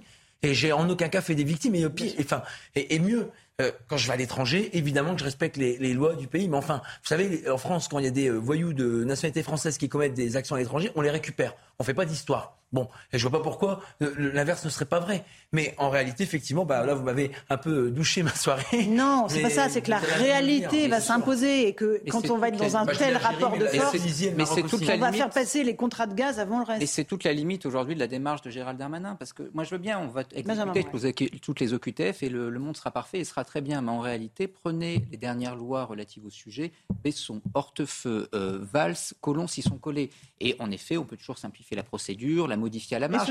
Mais, le problème n'est pas là, parce qu'encore une fois, soit vous n'arrivez pas à identifier d'où vient la personne euh, en situation irrégulière, auquel cas c'est vite réglé. Soit vous arrivez à identifier d'où elle vient, mais en effet, vous rentrez dans une affaire diplomatique. Et là, en effet, vis-à-vis de l'Algérie, aujourd'hui, on n'a aucun moyen de pression. C'est l'Algérie qui a des moyens de pression sur nous. Sur les autres pays, notamment les pays d'Afrique subsaharienne, c'est la même chose, parce qu'en réalité, on a des intérêts économiques. Le ministère de l'Intérieur peut avoir ses priorités. Le Quai d'Orsay et Bercy ont également leurs priorités. Et si jamais vous allez vers ces pays en leur disant, écoutez, on a aujourd'hui des moyens de pression, ils vont vous dire, écoutez, nous, on va regarder du côté de Pékin. Et Pékin va leur dire, mais bienvenue dans le camp chinois, nous, on va investir dans votre pays, on n'a aucun problème d'OQTF. Donc si on n'entre pas aujourd'hui dans un rapport de force, ce qui implique de faire des sacrifices ailleurs, en sommes-nous y sommes-nous prêts et en sommes-nous capables? On ne réglera pas le problème. Jean Garrigue, un petit mot là-dessus.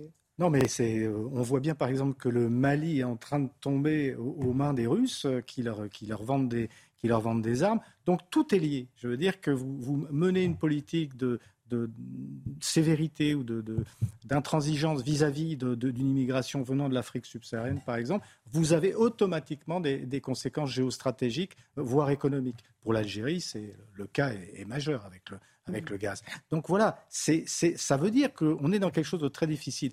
Et sur le plan politique, ce qui est très difficile pour Emmanuel Macron, c'est quand même de, voir que les, les, les, problèmes auxquels il a à, se confronter aujourd'hui sont des problèmes qui ont été mis en valeur par son principal adversaire politique du moment, c'est-à-dire le Rassemblement national et Marine Le Pen. Mmh. Donc vous êtes dans une situation quand même doublement difficile, c'est-à-dire difficile parce que votre majorité est divisée par rapport à ces questions, et difficile parce que vous allez sur un terrain dont il faut reconnaître qu'il a été mis en avant par le Rassemblement national. Absolument. Et, avec euh, une opinion publique qui va peser aussi, euh, Gauthier Lebret, qui a des préoccupations de pouvoir d'achat qui sont majeures et qui a aussi des préoccupations en matière de sécurité. On l'a vu dans le sondage qu'on a cité euh, du journal du dimanche, euh, sans surprise, les Français jugent donc très sévèrement euh, le bilan d'Emmanuel Macron. Mais en termes d'énergie, il y a eu plusieurs moments hein, avant le cas là, de l'Algérie où effectivement le rapport de Vors s'inverse. Il y a eu Mohamed Belsaman reçu en grande pompe à l'Elysée. Mmh. C'était pourquoi? Pour des questions énergétiques.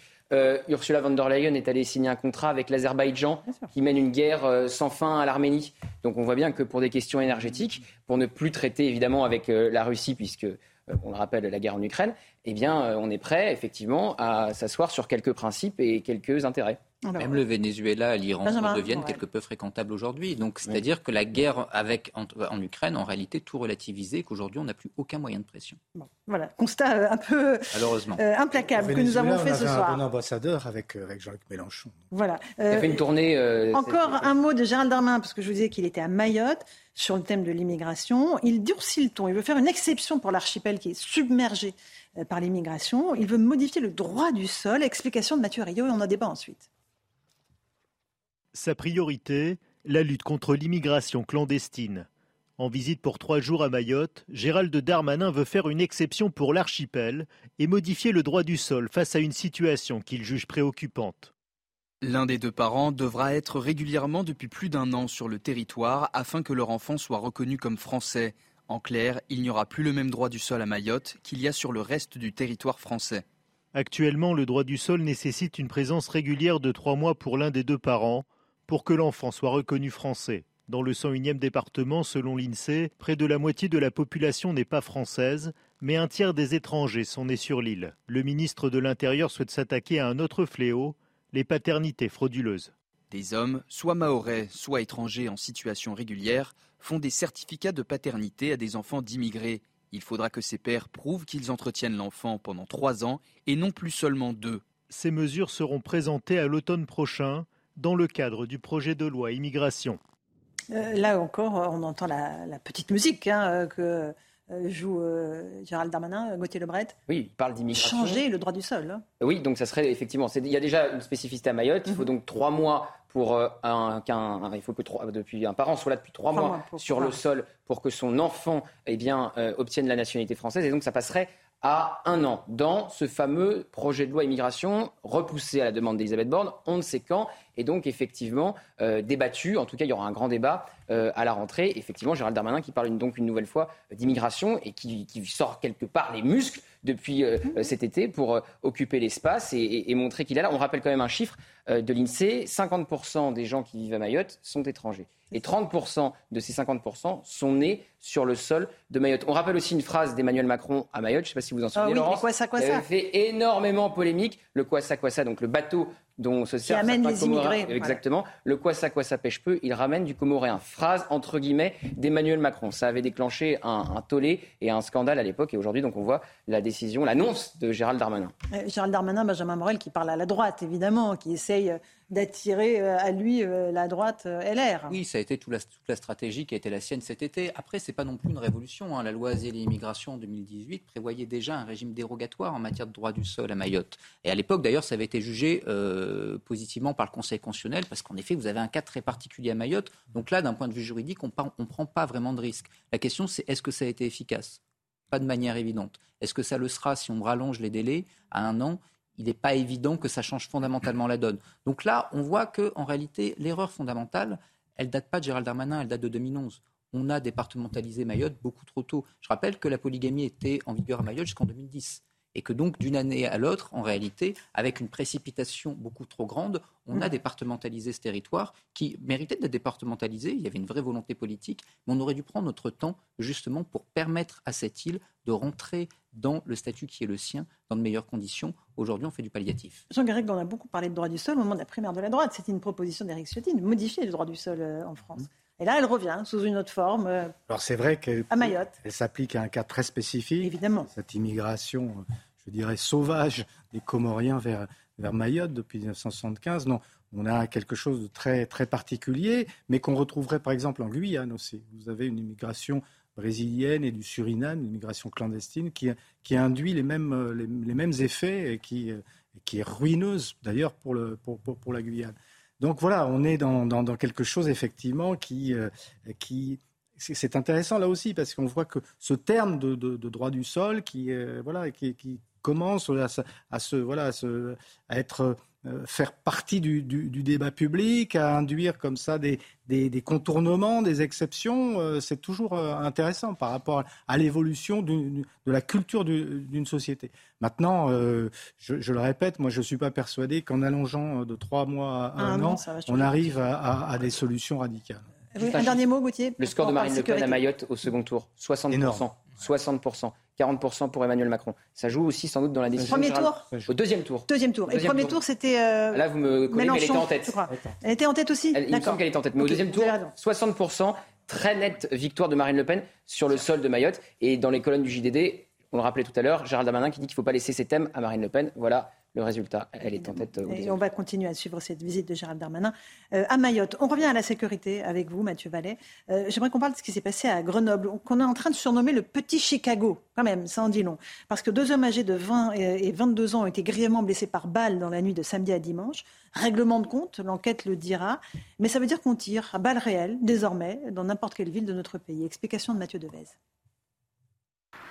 Il est aux alentours d'une heure dans la nuit de samedi à dimanche quand deux hommes en scooter sont attaqués par balles. Les faits se sont produits en plein centre-ville de Grenoble, à l'angle de la rue Commandant Rosan et du boulevard Maréchal Foch. Les deux victimes, deux hommes de 20 et 22 ans, sont transportés à l'hôpital. Le tireur, lui, a pris la fuite en trottinette électrique. Selon la police, ces scènes de violence se multiplient à Grenoble. On parle de Petit Chicago, on parle de deuxième Marseille, on parle de Grenoble, tout simplement, parce que euh, ça devient compliqué de mes collègues de travailler sur Grenoble, d'habiter sur Grenoble aussi, parce que c'est une ville qui a beaucoup de criminalité. La criminalité se déplace de partout sur Grenoble. Donc quand il y a des règlements de compte, eh bien, les règlements de compte ont lieu là où il y a ces individus, et ces individus ne restent pas forcément dans les quartiers. L'homme de 22 ans est blessé à la jambe et à la main. Celui de 20 ans a été touché au dos. Son pronostic vital est engagé. Tous deux sont connus des services de police. Certains dénoncent le laxisme de la mairie. Les caméras n'ont pas augmenté, les, caméras de vidéoprotection euh, sont là où maintenant on essaye de les diriger pour faire du contrôle de, stationnement et non pas de la prévention ou de l'aide à la résolution d'enquête comme là on en aurait pu avoir besoin euh, dans cette affaire. Selon le procureur de la République de Grenoble, c'est la cinquième tentative de meurtre dont le parquet est saisi cet été. Grenoble, un petit Chicago, Mathieu Vallet. On ne peut pas tout mettre sur le dos de la mairie, il hein, ne faut pas exagérer. Il y a une réalité là, c'est qu'on règle ses comptes à balles réelles. Hein. D'abord, Grenoble, c'est une cuvette, donc c'est vrai que c'est une ville qui est difficile. Il y a toujours eu de la grande criminalité à Grenoble. Hein. Je me rappelle, euh, sur la prostitution dans les années 70, c'était. Je n'étais pas né, mais moi, c'est les policiers, c'est beaucoup mieux que Moi non plus, je vous, rassure. non plus. mais, c'est vrai que moi, c'est des policiers qui ont d'ancienneté un peu plus euh, que moi et qui euh, sont les spécialistes de l'investigation policière qui, qui m'expliquent. Mm. Moi, il y a deux faits que j'ai pas oubliés. Rappelez-vous, ces braqueurs issus de la cité de la Villeneuve, la Grenoble, qui est une cité où on a des des brigades spécialisées de terrain qui sont à l'œuvre tous les jours, qui avaient braqué le casino Uriage et qui avaient fait feu sur des policiers dans la cité, qui avaient obligé les policiers à neutraliser le criminel qui voulait les tuer. Deuxième chose, on a des policiers de la BAC il y a un peu plus d'un mois et demi, qui ont été mis en joue sur un deux roues par le passager d'un scooter euh, qui euh, ont dû faire feu parce que sinon l'un de nos agents allait y passer aussi. Donc on voit que dans le quartier Foch à Grenoble, on voit que dans la cité de la Villeneuve, c'est très compliqué. Les trafics de stupéfiants gangrènent cette ville. Je me rappelle aussi d'un reportage dans le journal Le Parisien où vous sortiez de la gare de Grenoble avec les sous-sols, les souterrains et euh, les différents accès au centre-ville qui étaient aussi tenus par les dealers. Oui, c'était un supermarché. exactement. Nos collègues sont sur le terrain. Ensuite, c'est vrai que moi, j'accable pas la mairie. Je demande simplement à la mairie, à Grenoble, à Lyon, dans les municipalités qui sont tenues par des gens de, gauche, enfin de gauche ou en tout cas d'extrême gauche, notamment les Verts c'est de mettre des nouvelles caméras de vidéoprotection. D'abord, c'est ce que disait le Exactement. C'est que en fait, on a des caméras existantes qui parfois ne sont pas entretenues. On avait eu le cas, par exemple, à la mairie de Marseille où il y avait eu un moratoire qui avait été décidé au début, et puis finalement, M. Payan, le maire de Marseille, avait décidé d'inverser la donne en disant il faut entretenir ces caméras parce que les policiers en ont besoin. À Grenoble, c'est pareil, c'est pas l'alpha et l'oméga. Par contre, effectivement, les caméras servent aux enquêteurs lorsqu'on peut pas interpeller en flagrant délit, la main dans le sac, ces criminels ou ces voyous qui viennent faire des règlements de compte ou qui viennent faire couler du sang dans les halls d'immeubles sur la voie publique ou dans la ville. On peut faciliter le travail des enquêteurs par l'usage de la vidéoprotection. C'est un outil complémentaire. En tout cas, à défaut de pas tout solutionner, quand on ne l'a pas, c'est plus mhm. un point qu'une solution. On parle encore de la mairie écologiste. Voilà, il y a eu beaucoup d'épisodes avec Eric Piolle. Hein. Et pardon, Gauthier j'ai euh, pensé à quelque chose à l'interview de M. Darmanin. On a aujourd'hui démontré l'efficacité des compagnies républicaines de sécurité. Vous savez que vous avez deux compagnies républicaines de sécurité à demeure à Marseille qui font un boulot aux côtés des policiers du quotidien, des quartiers nord par exemple, ou même centre et sud de Marseille, qui font du pilonnage de points de deal, qui font de l'interpellation de dealers, de consommateurs, des saisies de stupéfiants, même d'armes. Et on voit bien que l'apport des CRS à la sécurité publique, c'est-à-dire ces policiers que vous voyez au quotidien, elle est primordiale. On s'est rendu compte que non seulement le CRS pouvait faire de l'ordre public, vous les voyez dans les manifestations du 1er mai, dans les manifestations sociales, dans les manifestations parfois sportives, ou même des concerts. Ils viennent aussi au quotidien renforcer nos collègues, au-delà de la CRS 8 qui vient d'une certaine manière faire le chirurgien d'urgence lorsque rien ne va plus et que les policiers du commissariat local ont du mal à faire face aux voyous parce qu'il y a du boulot. Et ben là, on a des CRS mis à demeure qui font aussi un boulot extraordinaire avec nos collègues de la sécurité du quotidien. Donc vous voyez, ça aussi, c'est une démonstration dans notre institution, quand on décloisonne, quand on est uni face à l'adversité, on arrive à faire beaucoup mieux face aux voyous qui, eux, s'adaptent très vite, réagissent très vite et sont euh, sans foi ni loi, là où nous, on s'adapte aussi très vite et on a 15 milliards d'euros dans la loi d'orientation du ministère de l'Intérieur, avant la loi immigration qui va arriver début octobre, si j'ai bien compris, avec la un débat. La loi, un débat. La, loi, non, non, la loi d'orientation du ministère de l'Intérieur, ça a été signé avec les syndicats de police en mars 2022. Oui, ça c'est. Voilà, c'est l'immigration là. On voilà. Non, mais moi je parle de ces 15 milliards parce que ça va être très utile pour la police. On parle de refaire des commissariats, d'améliorer le quotidien des policiers, de faire face à la cybercriminalité. Et là, Laurence Ferrari, ça va être super intéressant. Maintenant qu'on a une Assemblée nationale très hétéroclite, mhm. on va voir quel parti politique officiellement est pour le soutien des policiers et des gendarmes d'une certaine manière qui est pour. Je pense pas que vous aurez de surprise. Gauthier Lebret. Alors, ça sera sans surprise. Écoutez, en tout cas, ça sera un positionnement fort au-delà des discours idéologiques. je pense que la gauche ne va pas le voter, mais bon, après, je m'avance, je m'avance peut-être. Tout ça. Vous avez raison. On est quand même sur beaucoup de députés. Gauthier, sur Grenoble, un petit retour sur Grenoble. Oui, bah, on l'a entendu dans le sujet et on se posait la question cet été y a-t-il un lien entre insécurité et municipalité verte? On voit bien que cette question euh, des caméras de surveillance une question qui revient sans cesse dans les villes vertes. Ça revient donc à Grenoble mhm. et c'était l'un des sujets, l'un des duels entre le maire de Lyon et Gérald Darmanin cet été mhm. au sujet du quartier de la Duchère où des policiers se sont fait euh, de, la, guillotière, de la guillotière, la guillotière se sont fait euh, agresser euh, et où Gérald Darmanin constatait un manque cruel de caméras de surveillance. Et alors là où les élus verts répondent à chaque fois la même chose, c'est pour le respect de la vie privée.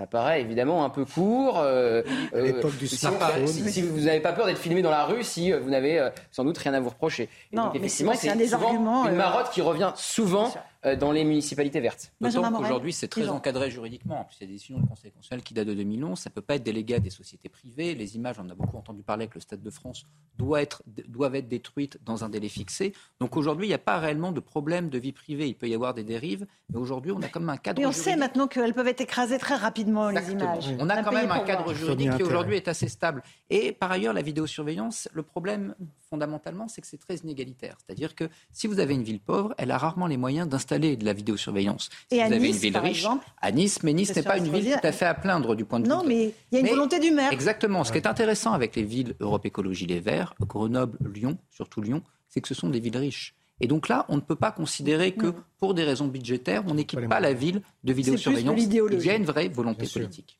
C'est évidemment une volonté politique. C'est là que les choses doivent bouger, que les, que les cultures politiques, que la, la, pression même populaire des, des électeurs d'Éric Piolle peut, peut, essayer de se manifester. Il y a une opposition aussi qui est, on l'a vu sur la question du Burkini, qui est active. Il a été réélu, Éric Piolle aussi. Hein. Eh, je sais bien qu'il a été réélu, mais bon, je pense que les, les choses peuvent peuvent, évoluer. Je suis peut-être un peu naïf. En tout cas, euh, à la différence de, Chicago, où Al Capone avait euh, les, édiles municipaux et la police dans sa poche, euh, j'ose espérer que là, c'est pas le cas des, malfrats de, de, Grenoble. Donc non, mais il est certain qu'il y a une réticence de toutes les mairies, notamment Europe et Écologie Les Verts, à justement mettre en place non seulement les caméras, mais tout ce qui doit justement contribuer à cette sécurité, parce que c'est une réticence idéologique culturelle. Et il y a un discours un peu anti-policier quand même, qu'on a beaucoup entendu pendant la campagne électorale, Mathieu Vallet. Il y a deux choses, euh, juste pour préciser, les villes qui n'ont pas les moyens de se payer une vidéoprotection, il y a le fonds Il y a des, il y a des aides de l'État maintenant et de certaines régions. Même si pour les régions, ah bah, vous savez, par exemple, le ministre de l'Intérieur a proposé à Grégory Doucet, le maire de Lyon, de financer la moitié du, euh, de la création du parc de la vidéoprotection. C'est pas mal, ça veut dire que c'est l'argent des Français qui va financer les caméras de vidéoprotection si le maire l'accepte dans la ville de Lyon.